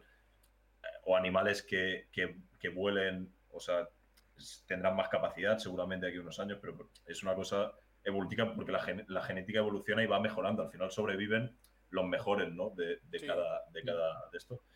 En- Entonces, eh, en ese sentido, igual sí que respecto al primer Homo sapiens, pues tienes algo más de capacidad, pero que no es una cosa eh, con un humano de hace 2.000 años o 5.000. Bueno, Sí, o opiniones sea, un- humano, un humano de, del siglo XVII es idéntico a ti. Yo, para, yo estoy totalmente en desacuerdo en eso. Eh, Opiniones ¿qué, qué- distintas, ¿eh? qué- qué le ves diferente? ¿Qué le ves diferente? O sea, yo creo que hay una que es básica y es impepinable, que es el entorno, ¿vale? Entonces, cuando tú, o sea, cuando tú al final englobas o quieres traer a esa persona a este entorno porque lo tienes que hacer, ya le voy a ser superior, ¿vale? Igual que si me quiero ir ¿Cómo, cómo, cómo? al Espérate, pasado. espérate. Sí, Que si tú vas al pasado eres superior. no, igual que si me voy al pasado, si- esa si persona será superior a mí. Sí. ¿Vale? Tú si vas al pasado y te mueres de peste la primera semana. o sea, claro. pero si Tú esa serías persona inferior, la comparo, o sea, inferior en su entorno. hay pero- una cosa pero- que es el entorno, que eso ya juega a mi favor. Pero luego, yo te estoy hablando Pero que ¿por a- qué, que a ¿por nivel- qué dices que juega a tu favor? No lo entiendo eso. Coño, yo... O sea, ¿por qué él no sería capaz de adaptarse en este entorno, pero tú sí en su entorno? No, no, no, no, yo no he dicho eso. Yo he dicho que yo en su entorno, mi capacidad de adaptación será muy baja, será la misma que él va a tener en el mío. Entonces está desigualado. Pero, está pero, desigualado. pero, pero espérate, espérate. O sea, tú estás confundiendo, o sea, estás confundiendo lo adaptado que tú estás al entorno actual con las condiciones que te rodean o sea, pero si tú tuvieras una máquina del tiempo y trajeras un bebé que acaba de nacer en el siglo XVII y lo Yo traes. seguiría a- pensando que las capacidades del no, no te bebé del siglo XXI son superiores que las del bebé del siglo XVII. Sí. O sea, que ¿Tú tú crees crees. que- que ha evolucionado eh, intelectualmente? Sí, yo creo que ¿Tú crees intelectualmente que el un ser bebé humano del de una aldea de Djibouti- es superior al ser humano del siglo XVII. Y O sea, ¿tú crees, seguro. ¿tú crees que un bebé de una aldea de Djibouti es superior a el bebé de Luis XV? No sé lo que es la aldea de Djibouti, entiendo que es algo despectivo. Pues no sé. Djibouti es un país de es África país. que sí, que viven en una aldea que cazan y si no cazas, pues no comes. De 2000 siglo XXI. Y Luis XV, pues era el rey, Sí, un rey sí, sí, de francés francés. que, Eh, digamos, a su ver, hijo tenía acceso claro, a me estás la creme de la creme de... Claro, está, claro, aquí Bueno, estamos. Es pero- como. Sí, o sea, te entiendo la comparación, pero es una comparación que hace un poco de trampa lo que yo quiero decir, ¿sabes? Porque estás comparando, por así decirlo, lo que sería el escalafón más bajo de la sociedad, porque no están adaptados o no están en unas situaciones, con lo que sería el escalafón más alto de la esa Entonces sociedad. tú coges un bebé, un bebé, no, no hay, so- o sea, no está Bueno, en ninguna sociedad, un bebé, un bebé, no sabe nada. Claro, el, con el hijo, con el, con el bebé recién Vale, nacido. ese, ese bebé no lleva recién- unos genes y no lleva una carga eh, que va Sí, pero un bebé- padre, un bebé no sabe padre, nada. O sea, Un bebé no sabe nada.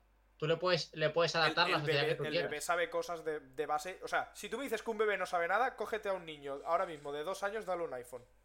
Y te verás como si el bebé sabe cosas. No, un niño- empezar, dos "Oh, años no Pues es un bebé. Vale. Dos años no es un bebé. Pero un bebé, Bueno, tal como entonces, nace, Los dos no está bebés adaptado a van a morirse entorno. porque no van a poder sobrevivir. no, pero no está adaptado a ningún A ver, entorno. Tú puedes coger un bebé del siglo XV y adaptarlo a la sociedad actual, ¿cierto?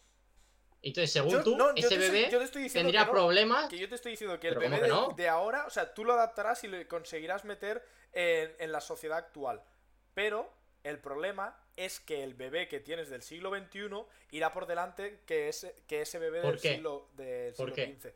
Porque la, Pero car- bebé, la carga Te genética. refieres solo a la, a la civilización occidental. Sí, vengo yo te entiendo, pero la carga genética y todos lo- los, los descendientes que va a tener el, del- el bebé del siglo XXI va a ser diferente a la del siglo XV. O sea que tú crees que un bebé tiene una carga genética para una mayor predisposición a responder a eventos creados antes, después de que él naciese. ¿Cómo, cómo, cómo? Porque tú, No, tu ejemplo que has puesto del de iPhone, los que naciese. te- pero el ejemplo que tú has puesto del iPhone es un ejemplo, es un, un invento que se inventó después de que los padres nacieran. Por lo tanto, ahí se genera de repente una mutación en un padre que le, le envía esa lo- información entiendo- genética a su hijo. Te entiendo lo que quieres decir, pero no es eso. Es decir, el padre no de traspasa a su hijo La eh, genética. eh, esa, esa genética que ha aprendido mientras lo estaba eh, eh, en el, o sea, mientras lo estaba aprendiendo él con el iPhone. No, no es Pero eso. lo has dicho tú eso. Has dicho que un, un bebé ahora, un bebé de ahora, Sí, tiene pero, más facilidad para Sí. utilizar un iPhone que un bebé del siglo XVI. sí, pero eso no es lo mismo. en- Pero eso no es lo mismo que tú estás diciendo.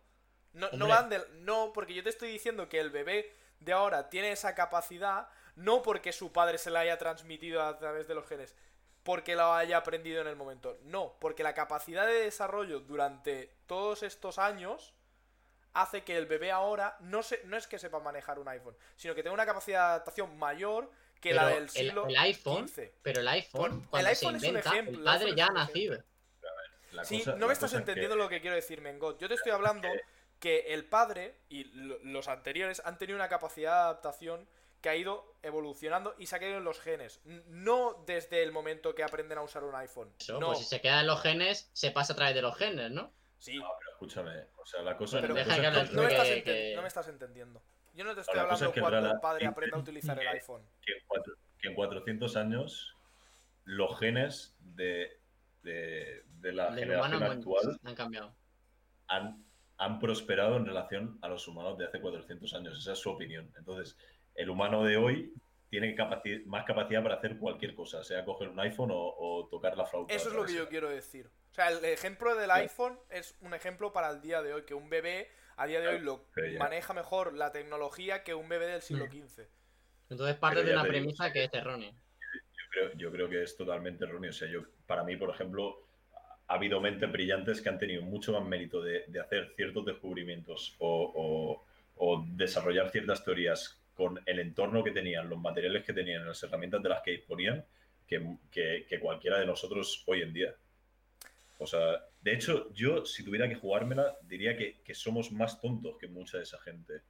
Porque tenemos todo mucho más fácil y, y se nos requiere pensar menos y usamos menos el cerebro. Yo creo que mucha de aquella, de aquella gente. Claro, si lo vas a, lo extrapolas a, a- a parte o a un sector de la sociedad que su trabajo era, yo qué sé, pues limpiar Ya, letrinas que no, o, que no tenían. o era, sí. o, o era, o era segar o no sé qué, y que no tenían ningún tipo de acceso a educación, pues claro, entonces dirás, hostias, que eran más tontos por aquel entonces. Pero los que tenían acceso a la educación eh, eran gente brillante, igual que la puede haber ahora, pero eh, en general yo creo que, que al final estamos... Lo que varía es el conocimiento adquirido, no la capacidad. Full rajadas a, a Carlos en el chat. ¿eh? Sí, sí, sí. No, lo que. O sea, yo no estoy diciendo que los genes transmiten información de la sociedad de hoy. Es lo que ha explicado Subi. O sea, yo lo que quiero decir es que el bebé de hoy, gracias a todos los genes que ha tenido de sus padres y de los padres a sus abuelos, etcétera, etcétera, tiene mayor adaptación, es mi punto de vista, que un bebé de, del siglo Pero es que entonces tú lo que estás diciendo es que cada hijo se adapta mejor a al entorno que su padre. Debería. Y, eh, pero es que ese nivel de rapidez en la evolución no existe. Porque si no, en 10 generaciones habrías pasado 10 de, un 10 mono a la luna. no vas a notar un cambio. Hombre, 400 años no ¿Son son 10 muchas más de 10 generaciones? ¿eh? No, no lo sé, ¿eh? no, no sé el cálculo. No son Sí, muchas son- más. O sea, piensa, piensa que tus abuelos son de inicios del siglo pasado. Y son tres 13 generaciones. generaciones. Sí, puedes ver desde- Entonces tú estás diciendo que cada generación el cambio es tal que, bueno, sería una, una exponencial increíble. O sea, desde Mesopotamia ahora hubiésemos ido ya a, a Neptuno 37 veces, no. ¿sabes? O sea, e- es, una- es un nivel demasiado grande el que, el que tú le das a cada generación. O sea, son cambios que sí que se producen, pero a lo O largo sea, yo el de los cambio, o sea, el cambio no le doy nada, ¿eh? Yo simplemente estoy hablando de que la adaptación para mí de un bebé de hace 400 años, porque es lo que hemos puesto de fecha, creo que es superior a la de un bebé de hoy en día. No, no, no le estoy Claro, pero, atribuyendo pero el es que lo que tú estás diciendo es que cada hijo, cada hijo tiene un, o sea, tiene esa capacidad superior a su padre. Pero, pero a ver, o sea, yo te. De, ¿Producto de qué es esa evolución para ti? ¿Cómo, cómo? Produ- ¿Producto de qué es esa evolución? O sea, ¿Producto de Es- qué? este Buah, pues a- es- ahí eso no sabe. O sea, si te refieres a que por qué yo creo eso o por qué creo que existe esa evolución. ¿por qué crees que existe esa evolución? No O sea, sabría porque, por decirte ejemplo, el motivo. decir, un argumento podría ser: los humanos han usado más el cerebro o, han seguido usando mucho, mucho el cerebro, y entonces el cerebro ha crecido por, por uso, entonces, eh, pues eso, se desarrolla más, se desarrolla genéticamente, se cruzan genes y tal, no sé qué. El problema es que, que, que yo estoy convencido, 100% convencido, que yo voy eso a una aldea de África que, que 40 generaciones atrás, bueno, 40, 10, me da igual, cualquiera de los padres de un bebé no ha tenido acceso a, a ningún tipo de, de educación ni, ni nada y, ha- y han tenido un trabajo, bueno, pues como el que tú puedes creer que, que tenían en el siglo XVI o, Sí. o en el siglo XV, yo cojo ese bebé, me lo traigo recién nacido a- aquí a Europa y ese bebé hace lo mismo que cualquier, que cualquier otro niño. Pero, o sea, el bebé es del, del siglo actual, entiendo, o sea, de ahora, de la actualidad. Sí, sí, el bebé del siglo actual, pero, pero su sociedad, o sea, la de sus padres, la de sus abuelos, la de sus Sí, ancestros, sí, sí, el- lo que decía yo antes, en plan, el se bagaje. desarrollaba de manera muy, muy similar. claro, se no, es- no- no tiene el desarrollo que nosotros tenemos. Exacto. Que es lo que yo te decía que era el punto por el cual creía. Sí, o sea, puedo, puedo entenderlo. Y por ahí, o sea, se quitaría lo que yo te estoy diciendo de que al final depende de, de la soc- o sea, del entorno. Pero. O sea, yo. O sea, a lo mejor no tiene un. un- no se puede sustentar. De ahí a la, de ahí a la pandemia estás a este. ¿eh? ¿Sabes? Pero yo considero que, o sea, no, o sea, a nivel... No, no sé decirte a lo mejor algo en concreto, bueno, en concreto creo que es mejor no hablar en estas cosas, pero no creo que haya algo que tú digas, hostia, es que somos totalmente iguales. No, yo creo es que somos totalmente distintos. O sea, Pero lo mismo puedes decir Es que de realmente- a- a nivel de África, las ¿eh? aldeas de África. Es que tampoco tienes una evidencia de cómo era la gente hace, sea, hace 600 años. ¿Qué evidencia tienes Bueno, para pero, decir que pero genéticamente, para medir esas capacidades, sí que la tienes. Sí, Sí, es para eso es lo que dice el Mengón, sí que lo tienes. Lo que yo te estoy. yo- o sea, yo lo que te estoy hablando es a nivel de, de, de especie, ¿sabes? Que es lo que. Por eso he cogido, me parecía bien cogerlo del el ejemplo del niño. Sino a nivel de especie, pues yo considero y creo que somos eh, superiores, por llamarlo de alguna forma, a una persona de hace 400 años. Pero tú te estás centrando solo en una parte muy pequeña de la población actual, además. O sea, este, cuál? este grupo cerradito, hombre, en la sociedad occidental. O sea, tú estás diciendo que un aborigen es inferior a ti. No. Es lo que estás Oh. diciendo. Es lo que estás diciendo. ¿Cuándo, cuándo he dicho yo eso? Yo no lo he dicho. ¿en qué Hombre, momento? los que viven en las aldeas hace 400 años son subnormales. Yo cuando lo he dicho. Eso es lo que, está- eso es lo que estás, Yo no es lo- un poco lo que estás diciendo. Yo cuando he dicho eso. Hombre, a ver, el, el método de vida que tú estás diciendo que es inferior o que tiene menos capacidad, es el método de vida que aún se, se rige en ciertas partes de África o Oceanía. Pero el Subi cuando me ha puesto el ejemplo gente- este, el ejemplo del bebé de traerse un bebé de, de un país de... No, no, pero yo no digo traerse el bebé. Tú dices que la gente de hace 500 años Sí. tiene menos capacidad que la gente que nace ahora, pero solo en Occidente. No, yo, yo no, yo no creo Hombre, que claro, a ver, un, un tío de una isla de Sentinel del Norte que no tiene contacto nunca con la sociedad, Claro, pero es que es lo que te he dicho nivel, antes, que me estás poniendo nivel persona cognitivo. que evolutivamente ha quedado estancada, ¿vale? Porque no Claro, tiene pues ni entonces encima contacto con Claro, nadie del pues, exterior. Entonces, estás diciendo que esa gente, esa gente tiene más capacidad que los que, hace, que vivían hace 500 años. No, claro. eso Pese a que viven en una Es- sociedad eh, eh, medieval. Esos no, porque no han tenido ningún Ah, contacto. por eso, por O sea, entiendo que su material genético el- ha como sido especie- siempre el mismo, encima. Pero entonces estás Es diciendo como que si tú, tú me como dices que los borbones han tenido algún tipo de evolución entre ellos. Pues no. Pero tú estás diciendo que la, tú, como especie, pero solo la, la civilización occidental, es superior que- Cognitivamente, Sí, ahora, ahora sí que te a los que viven en una isla. A los que viven en una isla. Sí, sí, basándote en Sí, sí, ahora te entiendo lo que quieres ellos viven en una isla, ¿sabes? es, es como hacerle la es como hacerle la trampa, o sea, te entiendo, pero es como hacer la trampa. Pero la trampa porque, la trampa porque, o sea, la gente que vive en África, que vive igual que hace 500 años, ¿por qué es, inferi- por qué es superior a los que vivían hace 500 años? Claro, aquí en- o sea, entra el es que va a parecer racista. Diciendo es lo que estabas diciendo, en el fondo. Voy a ver agua.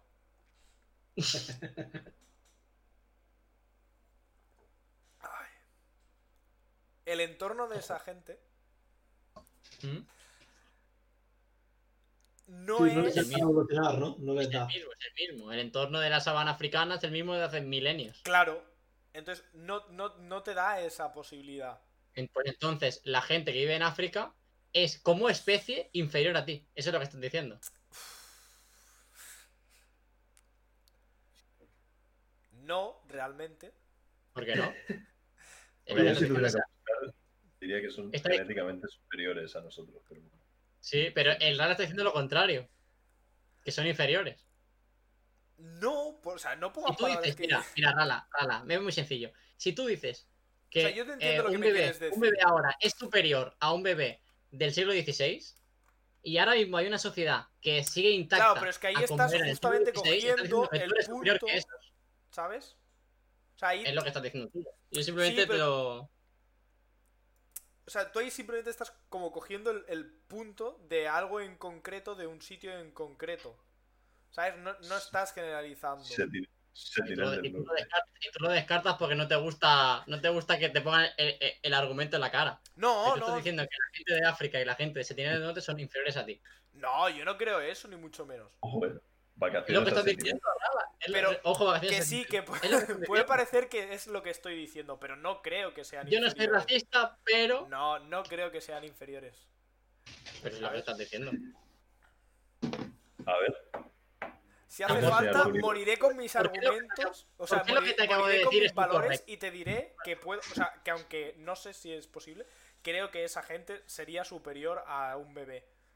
¿Por qué? Pues porque Pero- pero entonces, confiaría ¿por qué que lo que como te digo sociedad han ¿Qué avanzado. es lo que te digo yo es incorrecto entonces? ¿Eh? O sea, yo la argumentación que te he dicho, basado en lo que tú estás diciendo, tú dices que es incorrecta. ¿Por qué es incorrecta? O sea, yo no tengo un sustento científico que te diga. Es como cuando me ha preguntado el O sea, tú- ¿por qué tú crees diciendo- esto? Yo no tengo Tú un estás diciendo que. Tú estás diciendo que la gente de hace 400 años era inferior cognitivamente a la de ahora. ¿Cierto? Sí, yo creo que eran más tontitos. Pero estás diciendo que la gente que vive como vivían sus antepasados hace 400 años no es inferior cognitivamente a la de ahora. Efectivamente. Puede ser un, un gran gol. ¿Por qué eso? ¿Por, ¿Por por qué? qué? Buena pregunta. Para no reconocer que estás diciendo que son inferiores. No, Hombre, no, no es el caso, no es el caso este. vengo. roza el delito de odio esto. Bueno, no, no es el caso. El, el caso, o sea, la pregunta que yo estaba haciendo es que el sistema político, que nos estamos yendo de madre, es que creo que tiene que ser supranacional. Ya aquí os habéis montado otras pajas con las especies.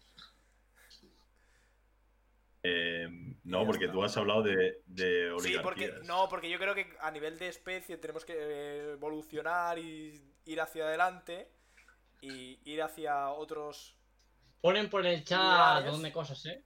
Ya es que, o sea, he visto un montón. No es inferior, es diferente. Tener la capacidad de manera tecnológica, por ejemplo. Ellos tienen capacidades físicas diferentes a nosotros. Porque nosotros tenemos una vida más sedentaria que ellos. Ella hace un programa yo- leyendo fragmentos clásicos anteriores al siglo XVI. Ojito, ¿eh? A ver, yo quiero, yo quiero contestar a, a, al- a Light o Light Cost 94. Em, eh, yo, yo distinguiría entre capacidades adquiridas, por así decirlo, y capacidades intrínsecas. O sea, al- al- y esta es una clasificación que me, que, Chico malísimo. hago yo, que no salgo de ningún, de ningún libro. ¿eh? O sea, a- al final tú adquieres unas capacidades, como somos más sedentarios, ¿no? Pues nuestras capacidades físicas y, y motoras son más limitadas que otras personas que, que hacen actividad física o se pasan el día andando o lo que sea.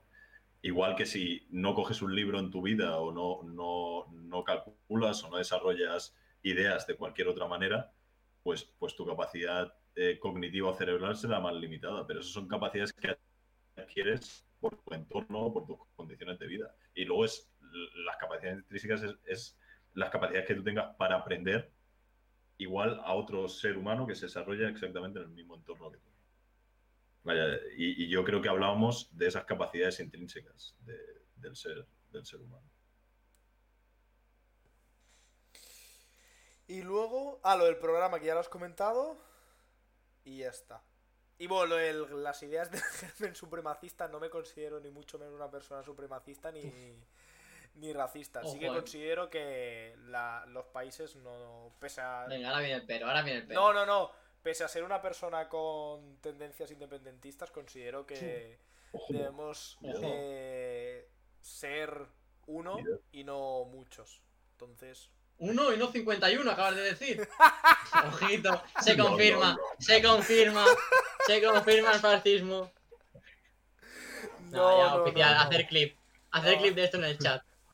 No, no, no. No, hagamos, no- no hagamos la liada que nos Lo ha dicho. streaming. Lo ha dicho, lo ha dicho. No, no, no, no.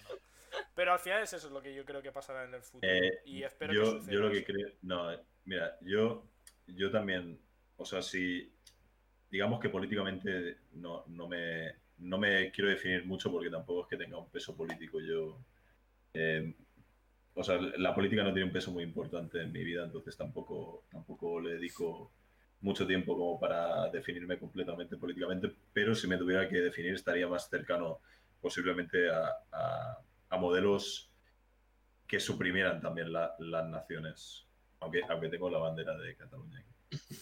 Bueno, un poco- o un sea, poco- son- cosas que no, Pero- son pero- contradictorias. o aunque lo Pero sean, sí, no- yo creo, yo, yo realmente no creo que el nacionalismo sea algo positivo para la sociedad. para nada. Pero dicho, dicho esto, veo. eh, o sea, no veo factible para nada que se acabe con, con las naciones.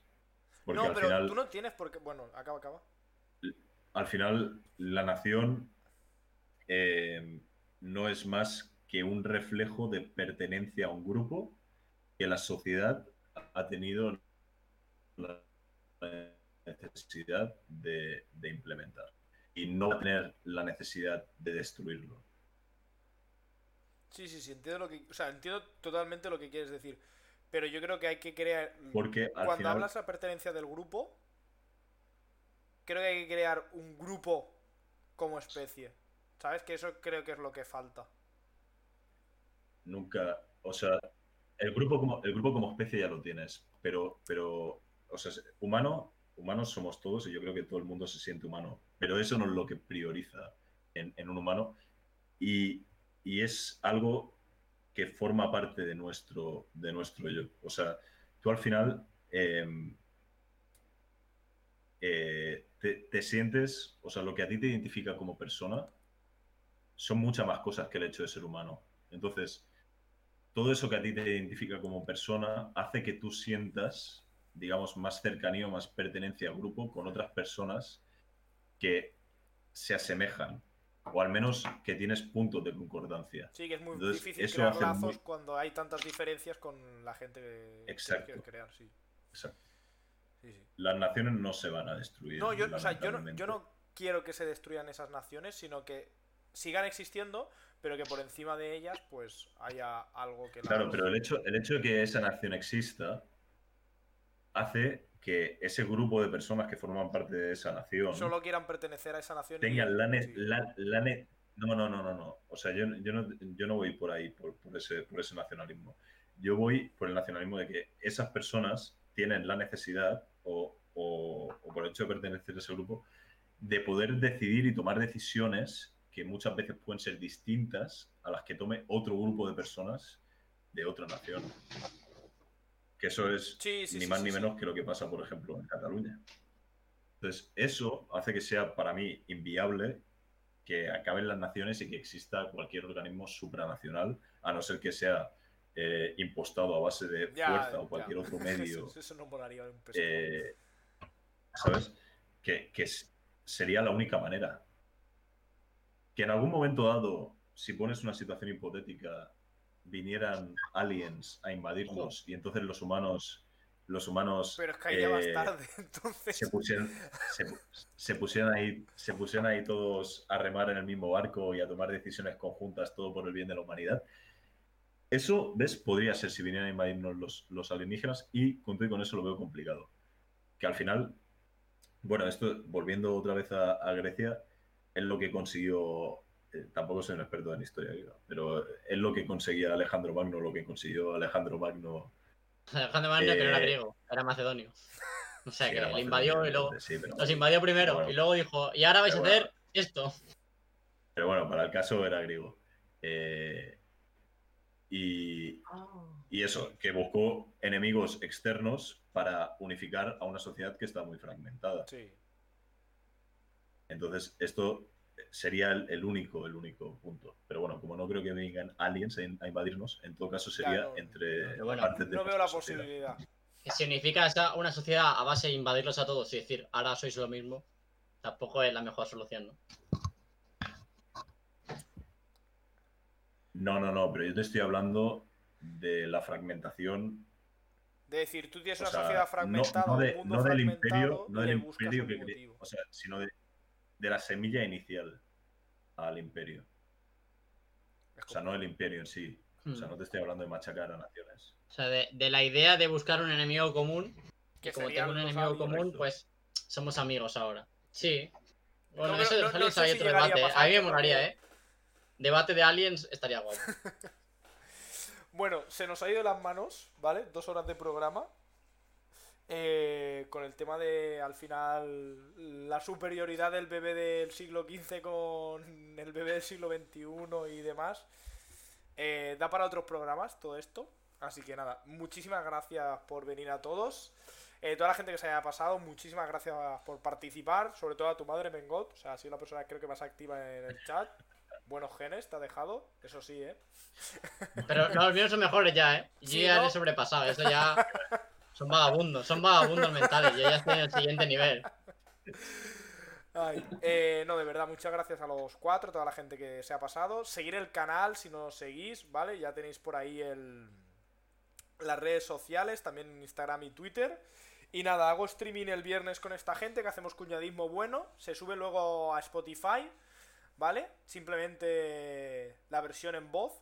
Dos horas va a dar para mucho. O sea, no sé, no sé qué haré con el programa de, de hoy, pero bueno, ya veremos.